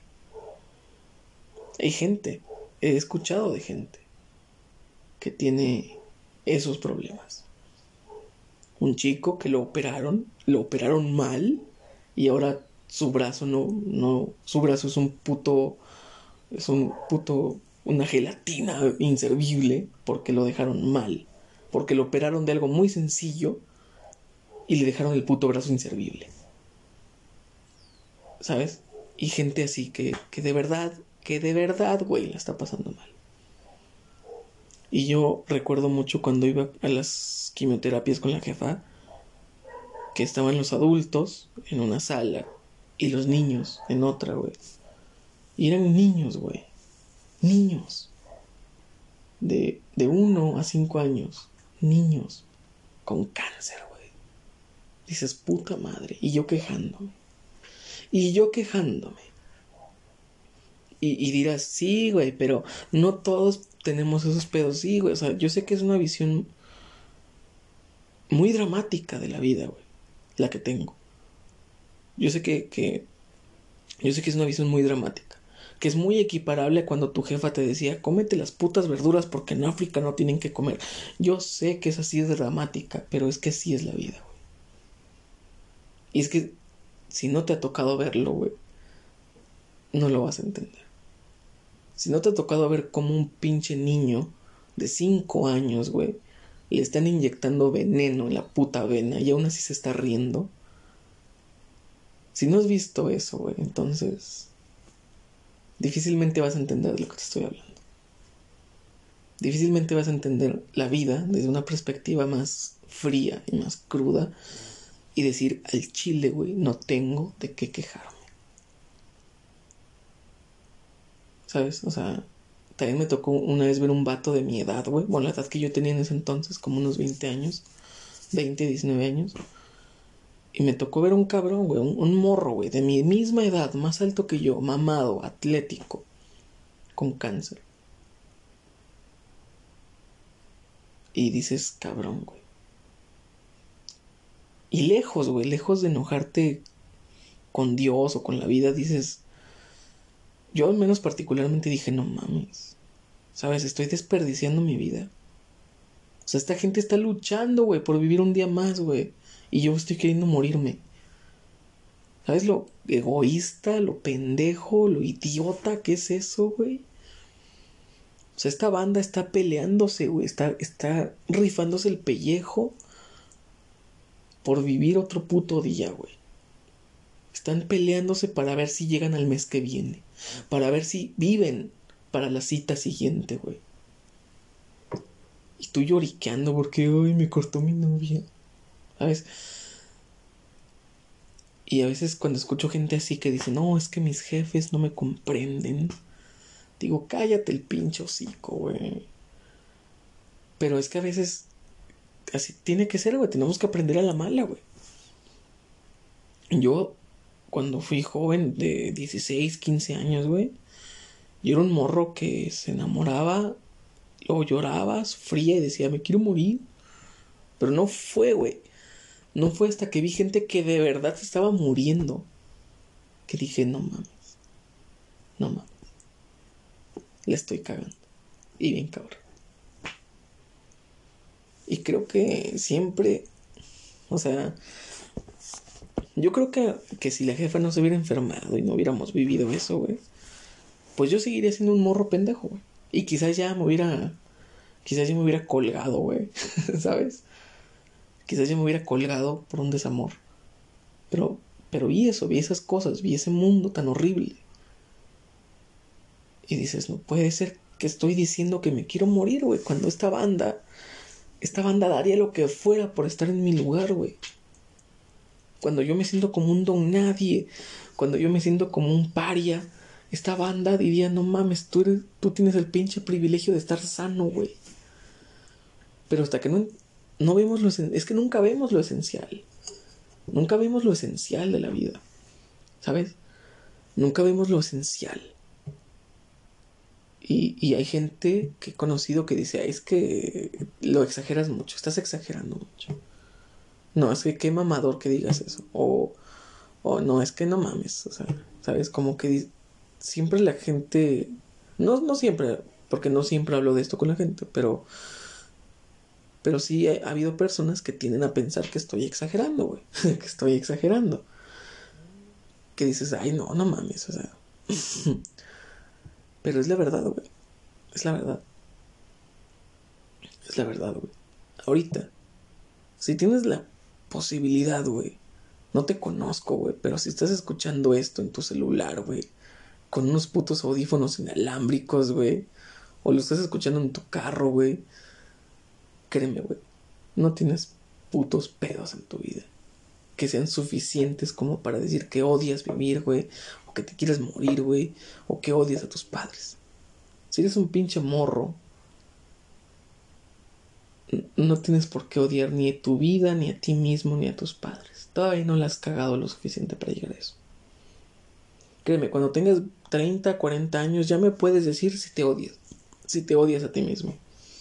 Porque ya es una edad en la que viviste suficientes cosas como para decir, ¿sabes qué? Sí, la cagué. Pero ahorita no, no la has cagado lo suficiente como para que sea irremediable. ¿Sabes? O sea. y bueno, pues. Quiero concluir. Porque casi no hablé de la jefa. Me agarra a hablar de otras pendejadas, pero. Pero sí, quizás fue por la educación tan dura que me dio la jefa que pienso así, que pienso así de la vida, de, una manera más cruda, ¿sabes? Porque digo, pues, está cabrón, ¿sabes? O sea, hay mucha gente que sus papis y los abrazan, y está bien, güey, está bien. Pero a mí no me tocó eso. Y a mí no me tocó una, una madre que yo pudiera llegar y decirle, jefa, me siento deprimido. Porque de un pinche cachetadón te quitaba lo deprimido. ¿Sabes? O sea. Tampoco digo eso tirándome al suelo de que hoy me pegaban, porque al chile casi no. Al chile, y sí me las gané. ¿eh? Las, veces que me. Las veces que me llevo a soltar un chingado, sí me la gané. A ver si me la gané. Pero.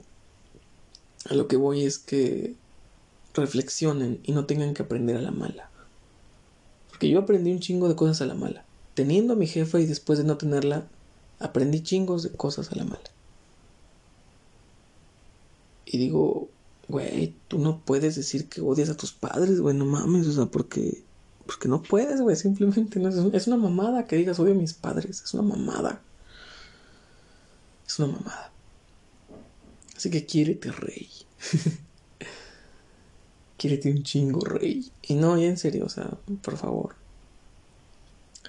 Y digo, esta canción, pues, esta última canción de Quisiera que estuvieras aquí, habla mucho de eso, digo, el cómo está escrita, de le digo que los va a extrañar y tal, o sea.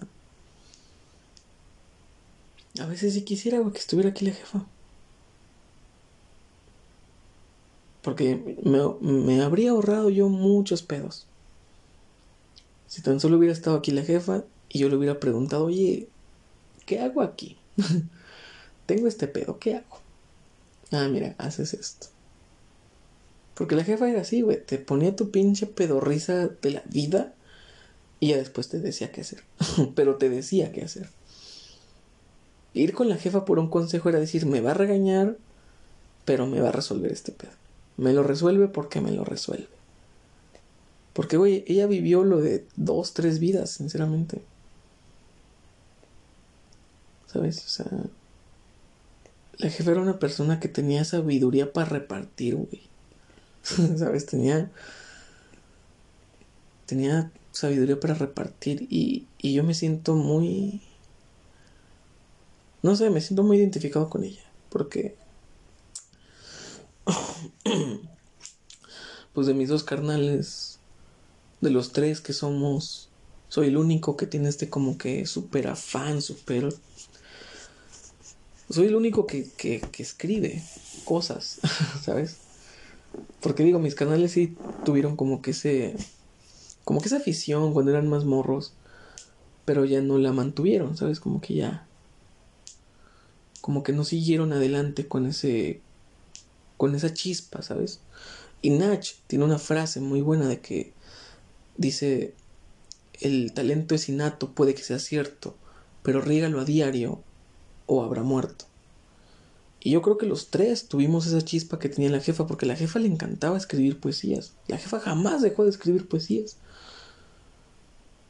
Y ella tenía un talento muy, muy superior al mío, porque ella podía escribir una prosa, una poesía, un poema, de la nada. De la nada. O sea, e-, ella podía aventarse un verso sin inspirarse en una canción, en una melodía. O sea, la jefa era a capela. Talento puro, güey.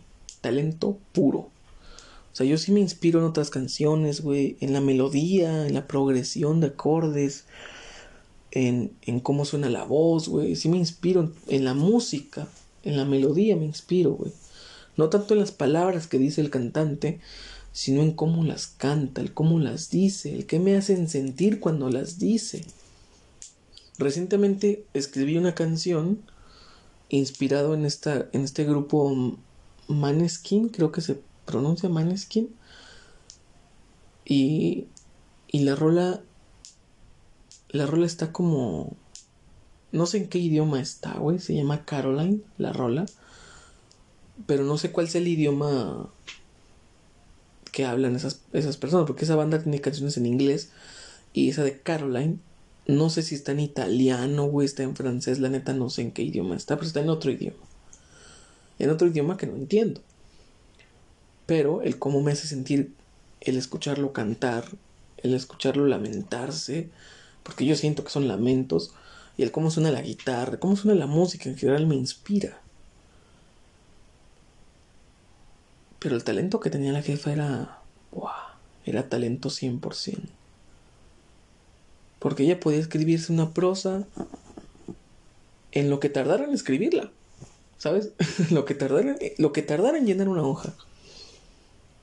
10, 5, 10 minutos. Digo, mi récord más legendario, mi récord personal es haber escrito un álbum completo de 10 canciones en 3 horas. 2 o 3 horas me tardó. me llevó una tarde. Una tardecita de dos o tres horas. Me encerré en el cuarto, me puse a escuchar el, álbum de Linkin Park, Living Things. Y de las 10 canciones que, que escuché de Living Things, saqué 10 canciones. Y del álbum que se llama Vivir otro día. Y precisamente yo creo que estuve tan inspirado, tan ese plot twist que tuve fue tan increíble. Porque ese álbum lo escribí el día que. El día que.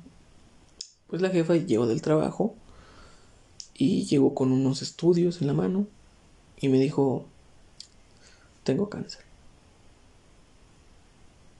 Ese día escribí ese álbum, Vivir otro día. Y habla mucho sobre eso. Digo ya, quizás lo analicemos en el futuro, pero habla mucho de eso, habla mucho de la muerte, de el sentirla aproximándose. Y, y así.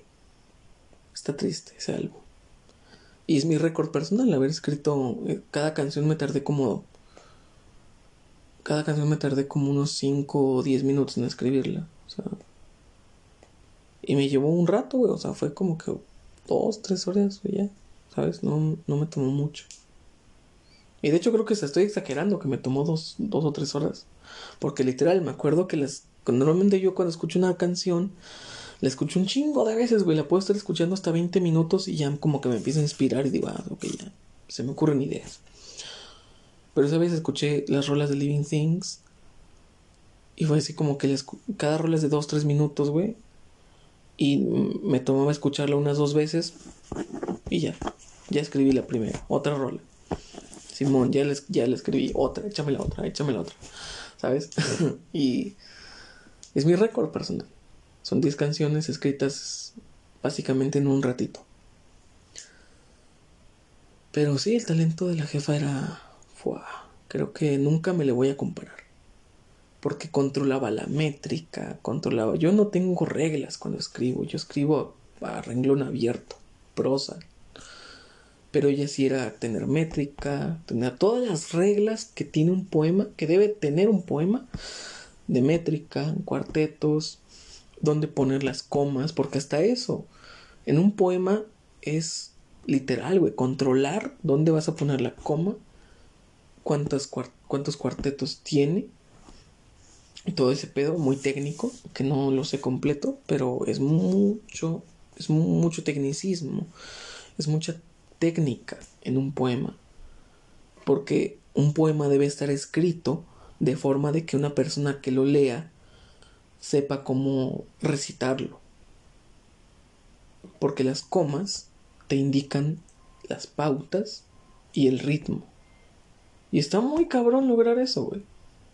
Y la jefa, así, güey. Tenía el talento puro, güey.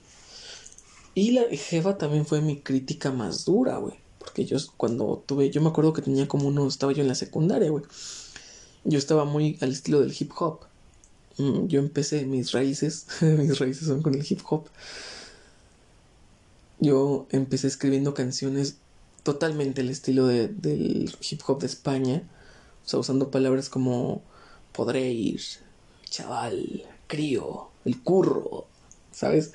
Palabras de esas que son clásicas en el hip hop de España, porque pues es su, es su dialecto, así hablan ellos.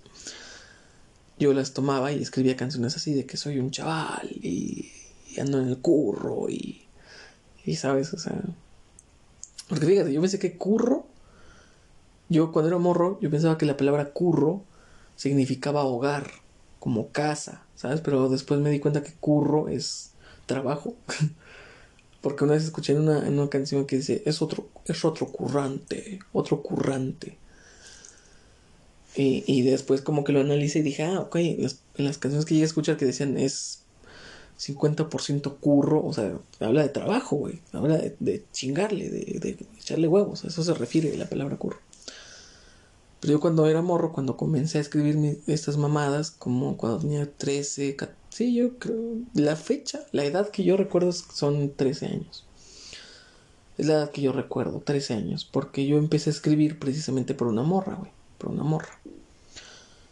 Y yo me acuerdo que muchas veces le llegué, le llegué a mostrar a la jefa las pendejadas que yo escribía. Y sí, me decía, estas mamadas que, ¿por qué estás escribiendo estas pendejadas? No, mira, aquí está mal escrito, esta palabra está mal escrita, aquí lleva acento, esto, esto no, ¿por qué lo pusiste? Esto no lo pongas, ¿sabes? Y lejos, eso me encantó de la jefa, porque lejos de que me dijera, esto es, esto es basura, y, me rechazara, era como que sí, es basura, pero es basura por esto, por esto, por esto y por esto. Si cambias, quitas eso, ya no va a ser basura. Y dije, ah, ok. Y empecé a controlar más las palabras, empecé a controlar más la. más, más como que el mood de las canciones ya, porque recuerdo, tengo esta rima, siempre me acuerdo de esta rima porque es una rima muy pendeja, que dice algo, algo de mi, algo de mi, mi, mi vida antigua, algo así, ¿no? Era, era una rima muy pendeja, muy, muy básica, que da mucho cringe. Y a veces la recuerdo y me río. Y me acuerdo que esa vez la jefa me dijo, ¿cómo que tu, cómo que tu antigua vida, pendejo? Tienes 13 años. ¿Cuál, cuál vida, pendejo? ¿Sabes?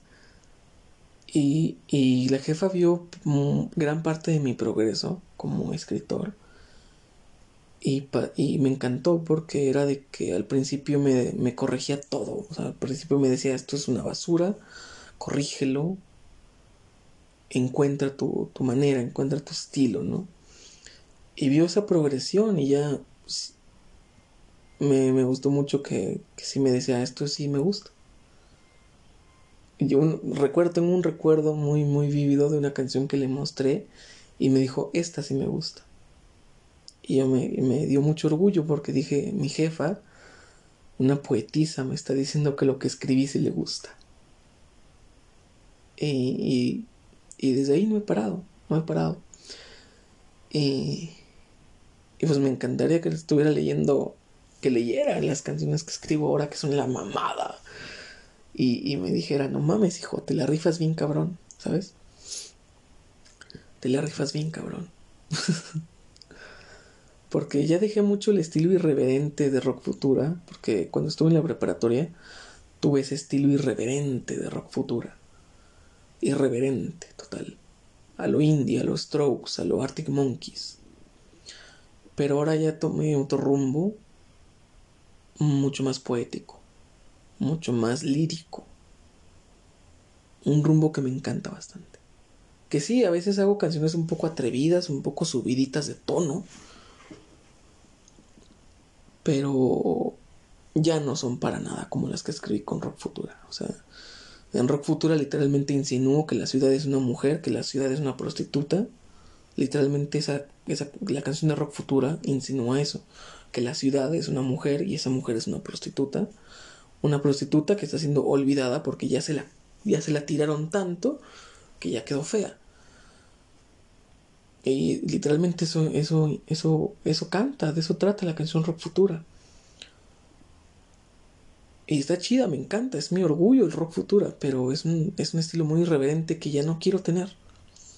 Me encanta mucho este nuevo estilo, más, más poético, más profundo, más analítico, más, más existencialista. Me encanta. Me encanta ser más poético. Porque precisamente mis orígenes, entre comillas, mis raíces, eran poéticas. Era, era el rap poético de Nach, ese pinche rap existencialista, ese rap de protesta contra el sistema. Mis raíces eran esas. Y las cambié radicalmente cuando me volví rockero y empecé a escuchar indie, post-punk y tal, ¿no? Empecé a escuchar todo este rock alternativo y, y sí, cambió mucho mi estilo de escritura, pero como que he vuelto a escuchar bandas diferentes y bandas de siempre como Arctic Monkeys, como Interpol, como, como The Strokes. Y me inspiran ya cosas diferentes, ¿sabes? He escrito canciones recientes con rolas de Arctic Monkeys y no son canciones irreverentes, son canciones profundas. Y me encanta. Y me encantaría que la jefa tuviera la oportunidad de leerlo y decirme y a ver qué me y a ver qué me dice, ¿no? ¿Sabes? Yo quisiera pensar que me, que me diría, hijo, esta rola está bien chida. ¿Sabes? Yo creo que la de 1999, que es de mis favoritas, sí le, sí le ocasionaría un poco de esa mamada que, como que enamorado desde, desde que ella nació, o sea, como que estás, como que naciste para quererla, no digas mamada, ¿sabes?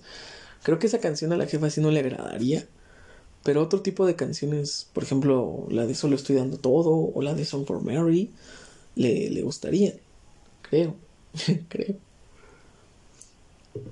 Y, bueno, eso, eso es todo por hoy. Hablando de cómo era la jefa, cómo me educaron. y que pues tengo esa secuela, tengo esas, esas secuelas de ser introvertido, ser tímido, ser miedoso. Porque, porque bueno, ni modo. Y como último mensaje, pinches morros de, de 25 años para abajo, no digan mamadas con que odian a sus jefes. No digan mamadas. Digo, si tu jefe no te ha violado, si tu jefe no te ha explotado sexual o laboralmente, no es un culero. Sí, te grita, te regaña porque eres pendejo y la estás cagando. Por eso te regañan. Porque la estás cagando. ¿Y sabes qué es lo más culero para los padres? Verte cagarla en algo que ellos ya la cagaron antes. Porque eso sabes cómo los frustra a los padres ver que la estás cagando en algo que ellos ya la cagaron. Que ya la cagaron antes. Los frustra, los frustra un chingo porque dicen, no estoy siendo buen padre, porque si fuera buen padre, mi hijo no estaría cometiendo los mismos errores que yo cometí. Así que ponte también en sus zapatos, papi. Ponte en sus zapatos, mami. ¿Sabes? Ponte en sus zapatos de tus jefes y di, ¿sabes qué? La estoy cagando. Quieren sentirse orgullosos de mí, pero no les estoy dando como que muchos motivos para sentirse orgullosos de mí. Así que hay que dejar de cagarla. Así que, buah, chicos, dejen de cagarla. Deja de cagarla. Deja de hacer el pelotudo. Y ponete a. Ponete a laburar. A laburar. No, en serio, ponte a. Ponte a hacer algo. ¿Quieres hacer sentir orgullosos a sus jefes? Hazles caso. No hay otra fórmula tan infalible como hacerle caso a tus padres. Así de huevos, sencillo, sin rodeos, sin nada. Hazle caso a tus padres. Porque mira, si te dicen que tal, que tal piba no te conviene, es porque seguramente ya anduvieron con una persona así. ¿Sabes? Porque digo, ¿sabes? Tus padres saben cosas, saben cosas. Así que cuando tus padres te den un consejo acerca de una persona, de que ese muchachito no me cae bien, esa muchachita no me cae bien, ese muchachito se ve que anda en malos pasos, es porque tus padres saben cosas. Las drogas no se inventaron ayer, los vicios no se inventaron ayer, el sexo no se inventó ayer. Así que tengan un buen rato, una buena semana, qué sé yo, diviértanse y déjense de mamadas, no odien a sus jefes. Nos vemos. Bueno, como última aclaración, me acabo de dar cuenta de que le puse un nombre a este episodio que quizás no vayan a entender. My Dear Rita. ¿Por qué se llama Rita en este episodio? Bueno, porque cuando mi jefa era joven, ese era su apodo. Así le decía a la gente, Rita. ¿Por qué? ¿Quién puta sabe? Es otro misterio que jamás he llegado a resolver, como el misterio de qué día nació exactamente. Y nada, era, eso era todo. Era lo que había que agregar. ¿Por qué se llama mi querida Rita? Porque mucha gente en Puebla, que es de donde somos, la conoce con ese apodo, con ese sobrenombre, Rita. Todo el mundo la llama, la llamaba Rita. Ah, de donde somos, todo el mundo la llamaba así. Así que, mi querida Rita, donde estés, te quiero un chingo.